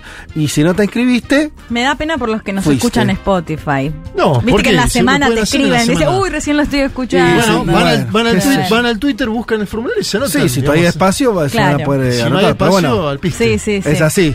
Es así, ya, mira, por lo que veo, les digo lo que nos están escuchando y quieren presenciar, la cantidad de mensajes que están cayendo en los últimos segundos de ya me anoté, ya me anoté, vayan rápido, porque a ojo de buen cubero, 120, 130, muchas más personas no entran a la terraza. Mm. Es mucho, Un numerito importante. Sí. claro, pero nada. Se acaba rápido también, así que vayan ahora. Esta se ve mejor, adjunta Sebastián otra foto. Sí, esta se ve muy bien. ¿De qué es? ¿De asado? Eh, no, es una. Yo diría, sí, es un guiso. Por ahí me equivoco, pero es un guiso de una carne interesante, hecha eh, por lo que nos dice a. ¿Cómo es? En, en una. ¿Al disco? Al disco, no me sale la palabra. Bien, y acá se suman. Otra dice, bueno, vamos y festejamos el triunfo de la prueba. Le dice Lidia, eh, sumándose al, al optimismo Pará, yo- de Jorge eh, Sharp. A la noche tengo asado si gana la prueba, así que tengo otro motivo si no, no más. tenés asado? No. Me dijeron si gana la prueba, asado en casa. Eh, Irene anotada, por eso digo, ya hay mucha gente que está anotando, así que apúrense. Bien, dicho todo esto, vamos a el último contenido de este programa, el que prometimos, la última temática, que tiene que ver con lo que está ocurriendo en el nuevo gobierno colombiano. El primer gobierno de izquierda, que vos nos adelantaste, Juanma, empezó bien. Se va a cumplir el primer mes de gobierno de Gustavo Petro con varios ejes, eh, una nueva legislación en el ámbito tributario, la promesa de una paz total, les voy a contar lo que es, nuevas, eh, nuevos vínculos diplomáticos con Venezuela y una alta aceptación al inicio de la gestión. Me parece que ahí hay un dato significativo que diferencia la experiencia colombiana de lo que es la experiencia chilena, pero bueno, vamos a debatir eso más adelante. Acuérdense, una de las primeras imágenes del gobierno de Gustavo Petro fue la espada de Bolívar en la misma Plaza Bolívar, ¿no? Podríamos ir a hacer una similitud con Boric. ¿Qué hizo? ¿Qué fue lo primero que hizo Boric al eh, llegar al Palacio de la Moneda? Ir a ver la estatua de Salvador Allende, ¿no? Que estaba allí. Es decir, algo más bien simbólico. Bien, pero me parece que eh, en Chile no hubo luna de miel, lo comentábamos acá, la caída de la aceptación del gobierno en las primeras semanas fue muy alta, producto de distintas variables. Viste que hay un montón de razones. Déjame decirte, yo las leí. ¿Viste cuando te pasa que, che, ¿por qué Boric cayó tanto? Lees un montón de notas, o sea, te informás. Y después de dos unos días te pasa, che, ¿por qué? ¿Viste que Bueno, no le no. pasa que es como, está bien, Una pero sigue creciente siendo inflación. extraño. Está bien, Juanma, vos decime una todo lo que quieras. devaluación muy grande de la moneda, haber sido Muy grande. elegido en contra de, al haber sido Sí. elegido en contra de Sí, otro no, oponente. sacó 25 puntos en primera Por eso, vuelta. y por eso. de Petro sacó 40. Por eso. Todo lo que quieran, ¿eh? Pero antes de asumir, hacías una encuesta, 60 puntos de imagen positiva tenía. No 60. Sí, no, no bueno, 60, sí. no 60. Bueno. No importa. En fin, vamos a hablar de otro país. Salió el 31 Sí. de agosto la primera encuesta de Invamer. Esta Sí. es una encuesta. Después al final de la columna les voy a dar otra porque es sorprendente. 56% de aceptación para el primer mes de Gustavo Petro. 20%, es decir, 2 de cada 10 desaprueban la gestión del mandatario, pero eso es obviamente algo más bien ideológico, uno tendría que creer, ¿no? 20% Lógico. Sí, está fuerte. Sí. El uribismo en las calles, diríamos. Sí. Petro inicia su gestión con una aprobación más alta de la que tuvieron en su momento Duque y Juan Manuel Santos. Este es otro significativo dato. Y de esta misma encuesta sale que 4 de cada 10 colombianos creen que el principal problema del país es la economía. Esto es algo transversal en toda América Latina. El principal problema es el económico. Petro viene desde hace tiempo planteando una propuesta tributaria diferente donde paguen más quienes más tienen para financiar al Estado, ¿no? Algo que suena tan sencillo que en nuestro país parece una medida comunista, social, Sí. ¿no? De la- de- del social comunismo europeo, pero que en Colombia está pronunciando Gustavo Petro y habló esta semana y dijo que, fíjate que el ministro de Economía es Escudería Stiglitz o Campo. Ajá. Eh, y aún así va a llevar adelante una legislación tributaria muy progresista y progresiva. Digo esto para mirar también en espejo lo que fue la experiencia argentina de Martín Guzmán. En algún momento vamos a tener que hacer ahí también un estudio de lo que fue ese Ministerio de Economía durante ese tiempo. Dice Petro, queremos que se apruebe este cambio tributario, queremos que paguen más las personas que más tienen y así financien al Estado. Lo escuchamos. Nosotros queremos que se apruebe esa reforma tributaria, mejorando lo que sea mejorable, enriqueciéndola incluso en temas que no hemos visto, en una perspectiva que disminuya la desigualdad social, que al grabar más la persona natural protejamos la empresa y dentro de la empresa la empresa productiva, proteger producción e igualdad, digamos equidad. Y financiar al Estado, porque para eso es las reformas, financiar el Estado son los tres objetivos. Bien, acuérdense que una de las grandes últimas movilizaciones en Colombia fue contra el intento de Iván Duque de modificación tributaria que derivó en un cuestionamiento integral a la política del gobierno en el plano económico allá por año 2019, ¿eh? cuando también Chile salía a las calles. Creo que es difícil pensar hoy en grandes movilizaciones populares contra la propuesta de Petro porque porque busca que paguen más aquellos que cobran más de 10 salarios mínimos, es decir, una parte muy chica de la población eh, colombiana.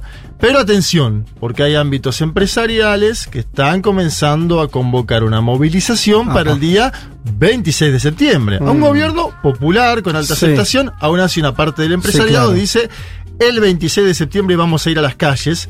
Atención. Qué cosa, ¿eh? ¿Cómo está, eh? ¿Cómo está en la derecha, eh? No, no, te, no te entrega una bandera, no te deja un no espacio. te deja ¿eh? gobernar ni en luna de miel, ¿no? Podríamos decir.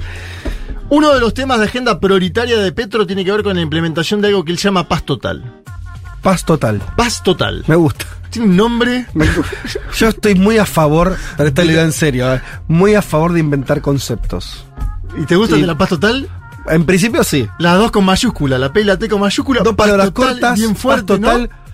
Se entiende. Bien, y aparte se entiende claramente lo que Sí, quiere sí. hacer. Él volvió a abrir el diálogo con el A ver, ELN, el claro. Ejército de Liberación Nacional. Propuso un alto al fuego con los disidentes de la FARC. Acuérdense que hay un sector de la FARC que luego del ingreso a la política de Timochenko y compañía, un sector dijo, no, nosotros no queremos hacer un partido político, no nos interesa tener senadores, queremos seguir luchando con las armas.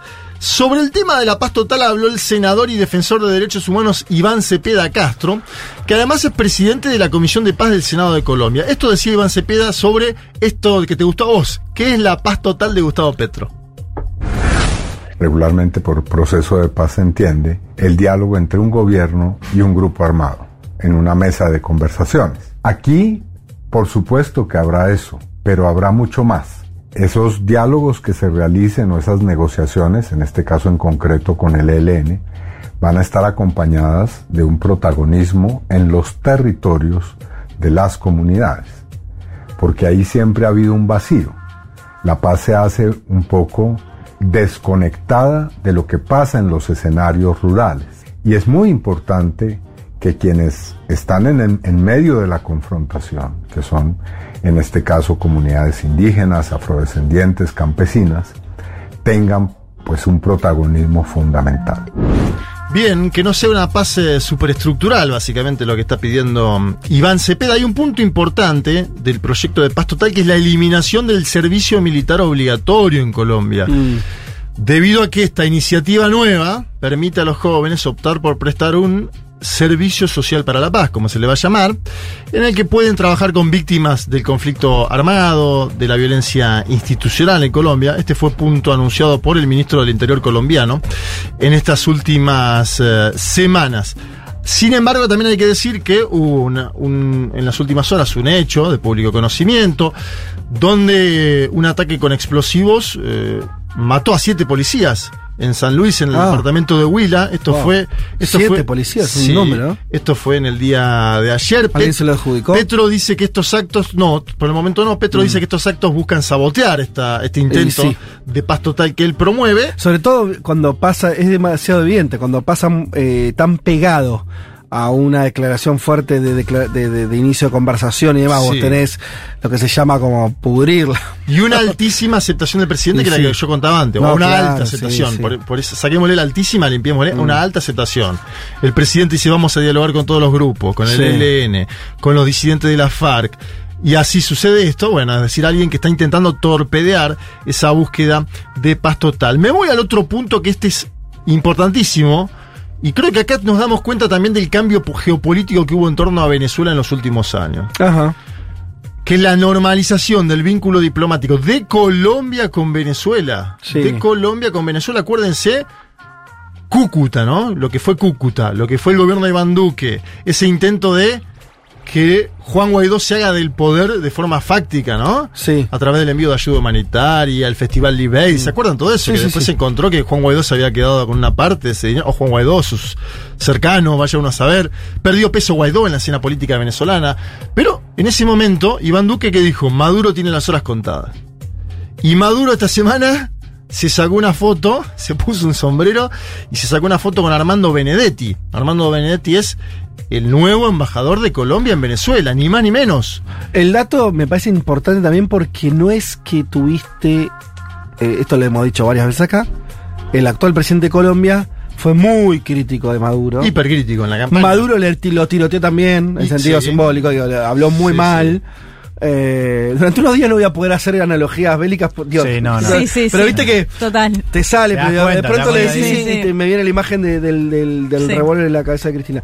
Eh, pero bueno, a lo que confrontaron fuerte ambos. Sí. Claro, pero, pero me parece que es todavía más interesante el, el giro, ¿no? Sí. Porque no hay afinidad personal, no hay. No, y otra cosa que es la frontera, porque a vos te funcionó durante más de un año todo de manera irregular y ahora normalizarlo implica, o sea, formalizar todo el, el tránsito, que es una gran demanda de los Mm. grupos. de Sí. frontera. Seguro. Ahí circulaban algunos eh, opositores eh, venezolanos y también opositores a Petro, video de Diosdado Cabello en los últimos años haciendo declaraciones contra Petro. Sí. Declaraciones que eran altisonantes. No, que. Desde tibio en adelante, Claro. ¿no? Pero lo digo como para pensar. Justamente. Porque también el chavismo construyó una imagen de. Hay un segmento de la izquierda eh, que no nos apoya a nosotros y por eso nunca va a ganar. Y ganaron esas expresiones. Ganó en Chile, Boric, crítico de Venezuela, y ganó en Colombia, Gustavo Petro. Claro, para acá lo que está importante es que, a pesar de eso, o quién sabe, gracias a eso, en algún punto esa distancia, retoman. Entonces, lo que vos estás diciendo, re- eh, ahora hay un embajador, se, se normalizó las relaciones. Sí. Y eso, a ver, contame esto. Eso no.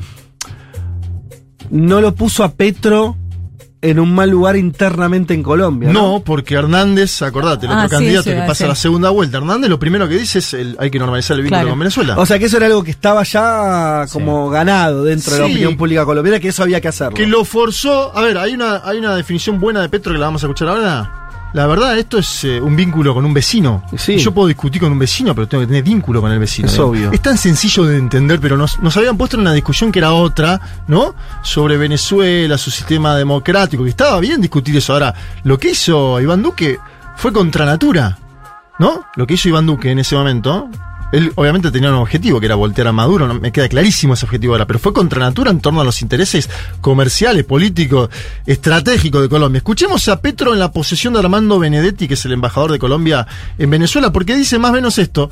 La, la verdad que son vecinos. A ver.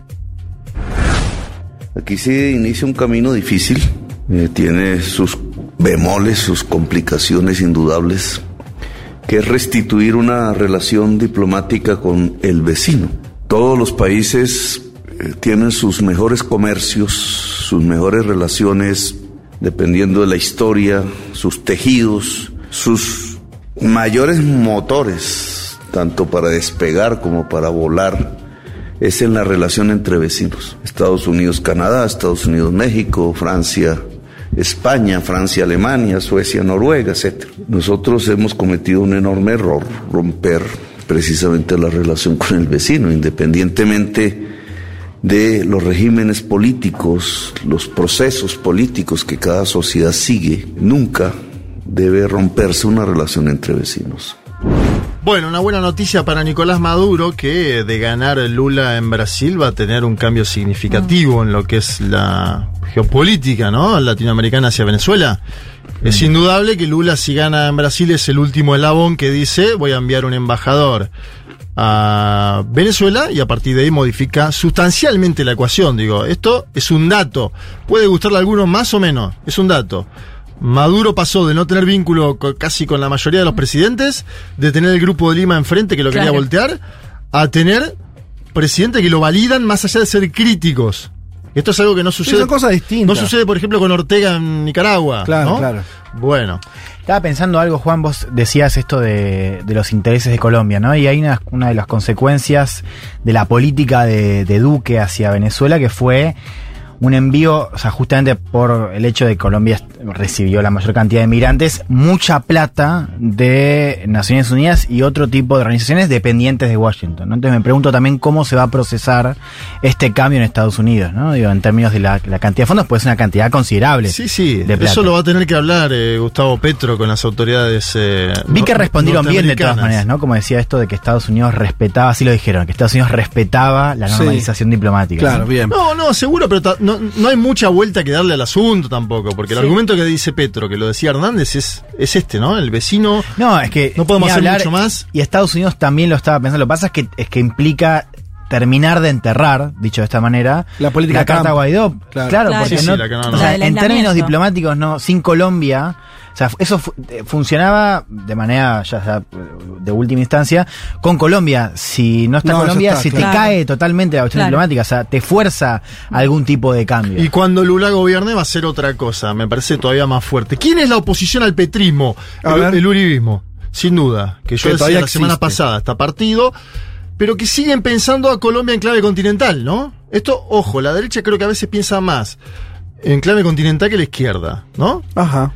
Digo, y Paloma Valencia, senadora del Centro Democrático, dice, ojo, porque el objetivo de Petro es coordinar a la izquierda latinoamericana. Que esto en general se dice sobre muchos presidentes, pero digo, en un presidente que tiene alta aceptación, en un presidente que gobierna un país intermedio, en un país importante para América Latina, como es Colombia, no de los grandes, pero es un país importante, intermedio pero importante.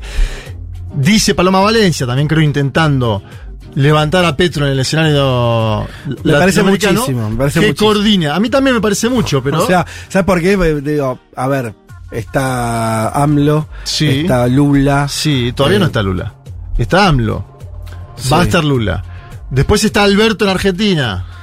Situación Hay una más- fila donde Petro es difícil que se coloque primero, me preguntá, me parece eso. Bueno, por ahí ellos lo quieren subir a ese escenario, ¿no? No, Decir, está muy bien, Petro igual quiere coordinar, sí. por ahí es discursivo lo que te digo. Ahora, también en base a eso, buscan bajarle el precio a la idea de paz total. Y dicen, no, esto de paz total ya lo vimos. Vamos a escuchar a Paloma Valencia, que es senadora del Centro Democrático. Yo lo que creo es que Gustavo Petro evidentemente quiere ser el líder de la izquierda latinoamericana. Él quiere encarnar un poco ese liderazgo que tuvo eh, tanto Fidel Castro como Chávez, eh, que eran como los líderes de toda la organización latinoamericana de izquierda radical.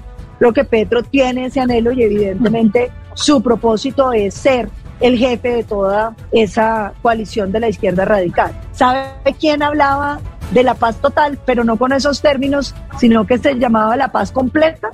Iván Márquez.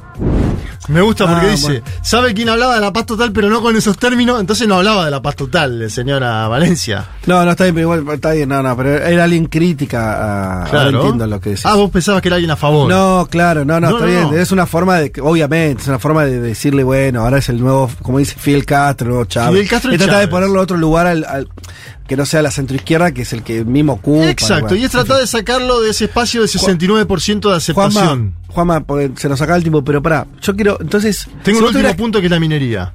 Bien. Déjame entrar ahí. Mm, No, no, te voy a dejar entrar, pero hasta ahora lo que dijiste, entonces, recapitulando, que le esté yendo bien al, al- al gobierno de Petro, si tuvieras que decir, entonces, la- lo- los titulares de, eso, de esos temas... Agenda económica, Sí. sin lugar a dudas. Es decir, tomar la agenda que tiene buena parte de la población colombiana, que paguen más los que más tienen, ¿no? Suena tan sencillo. Digo, a veces nosotros no, estamos en una discusión acá que parece, ¿no? De otra, de otra galaxia. Ese que Argentina. pague más es que entonces.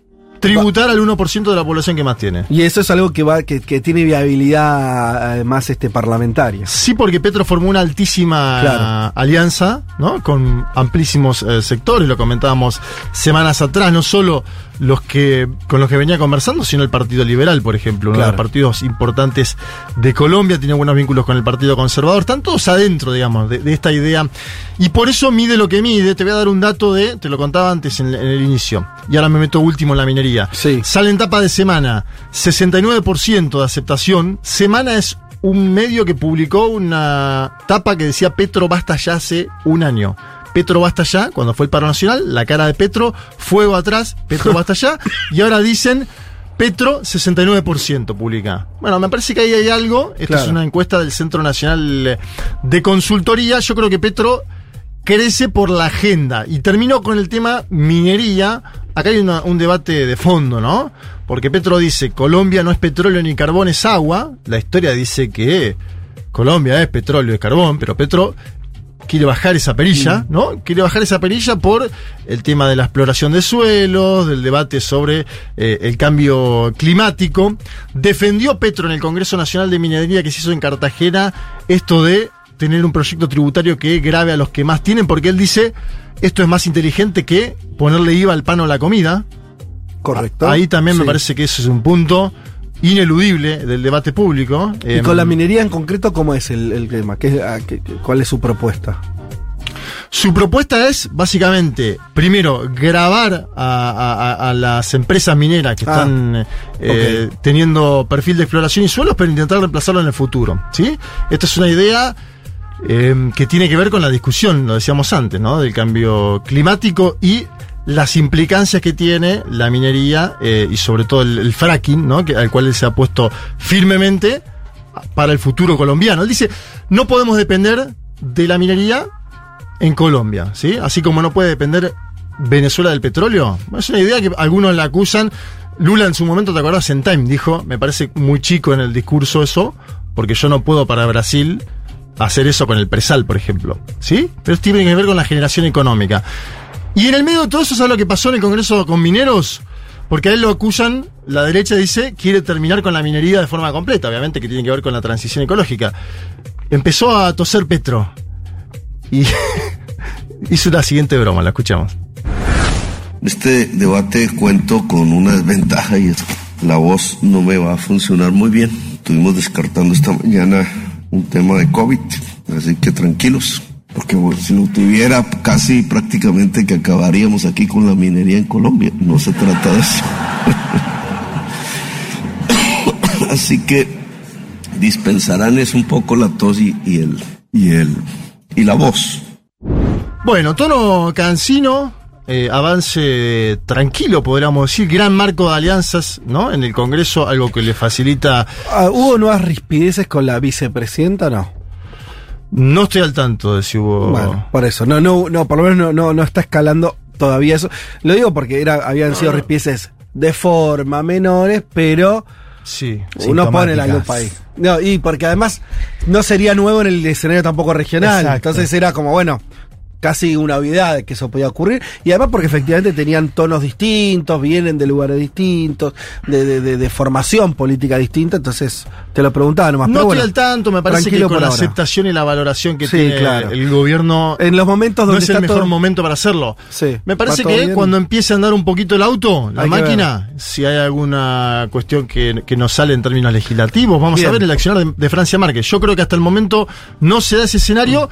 Y me asombra la, sí la alta aceptación, podemos decir, para finalizar, que es un primer mes donde la luna de miel en Colombia existe y tiene una alta aceptación eh, popular el gobierno de Gustavo Petro.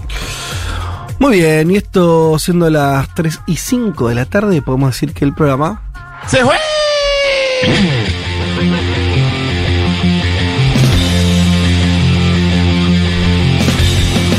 Eh, señoras y señores, eh, muchas tardes y buenas gracias.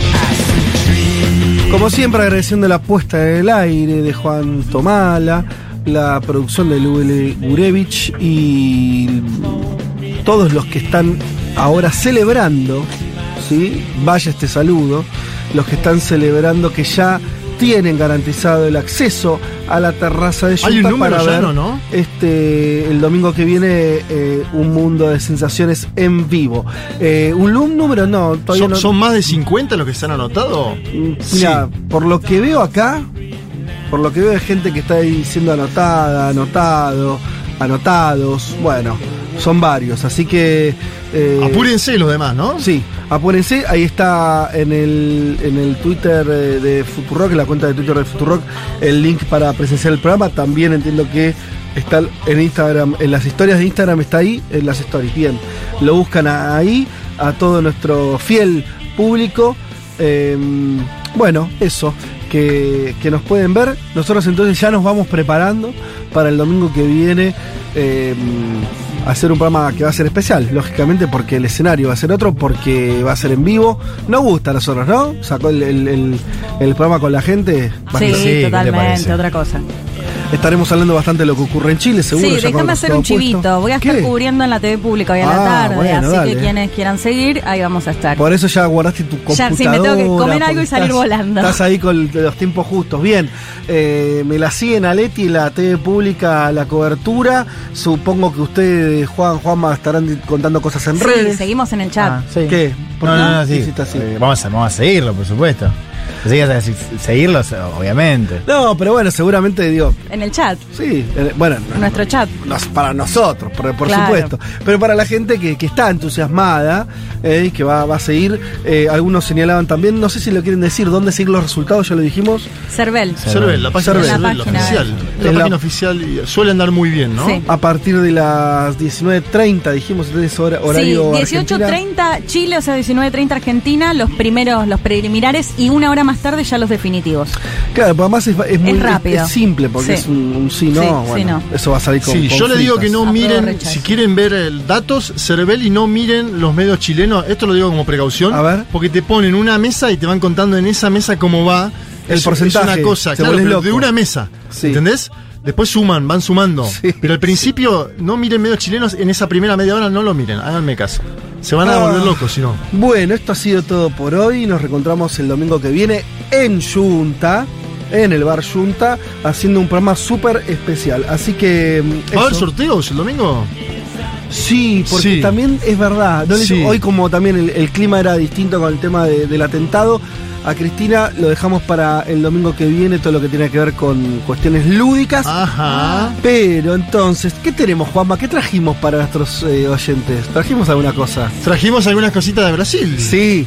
¿La vas a llevar? La, la llevamos el, a? Bueno, listo, dale, A, lo- hecho. a los presentes Sí, sí, sí, sí. se los regalamos una a los trivia, ¿qué te presentes. parece? Dale. Una trivia O los que están ahí. internacionalista. Sí, Dale. eso me hizo acordar que Fede confundió Bragado con Varadero en la trivia.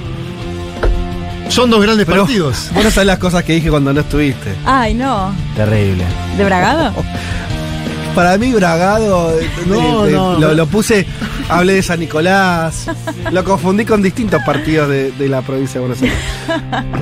Pero con mucho amor. Bien, bueno, nos reencontramos entonces en la emisión especial de Un Mundo de Sensaciones desde el Bar Junta. Los que lo hagan desde sus casas lo escucharán, eh, obviamente, como siempre, por la aplicación. Y los que no están invitados, entonces, completando el link que está en Twitter y en Instagram, su presencia, asegurarse su lugar en Junta. Nos encontramos el domingo que viene. Chau.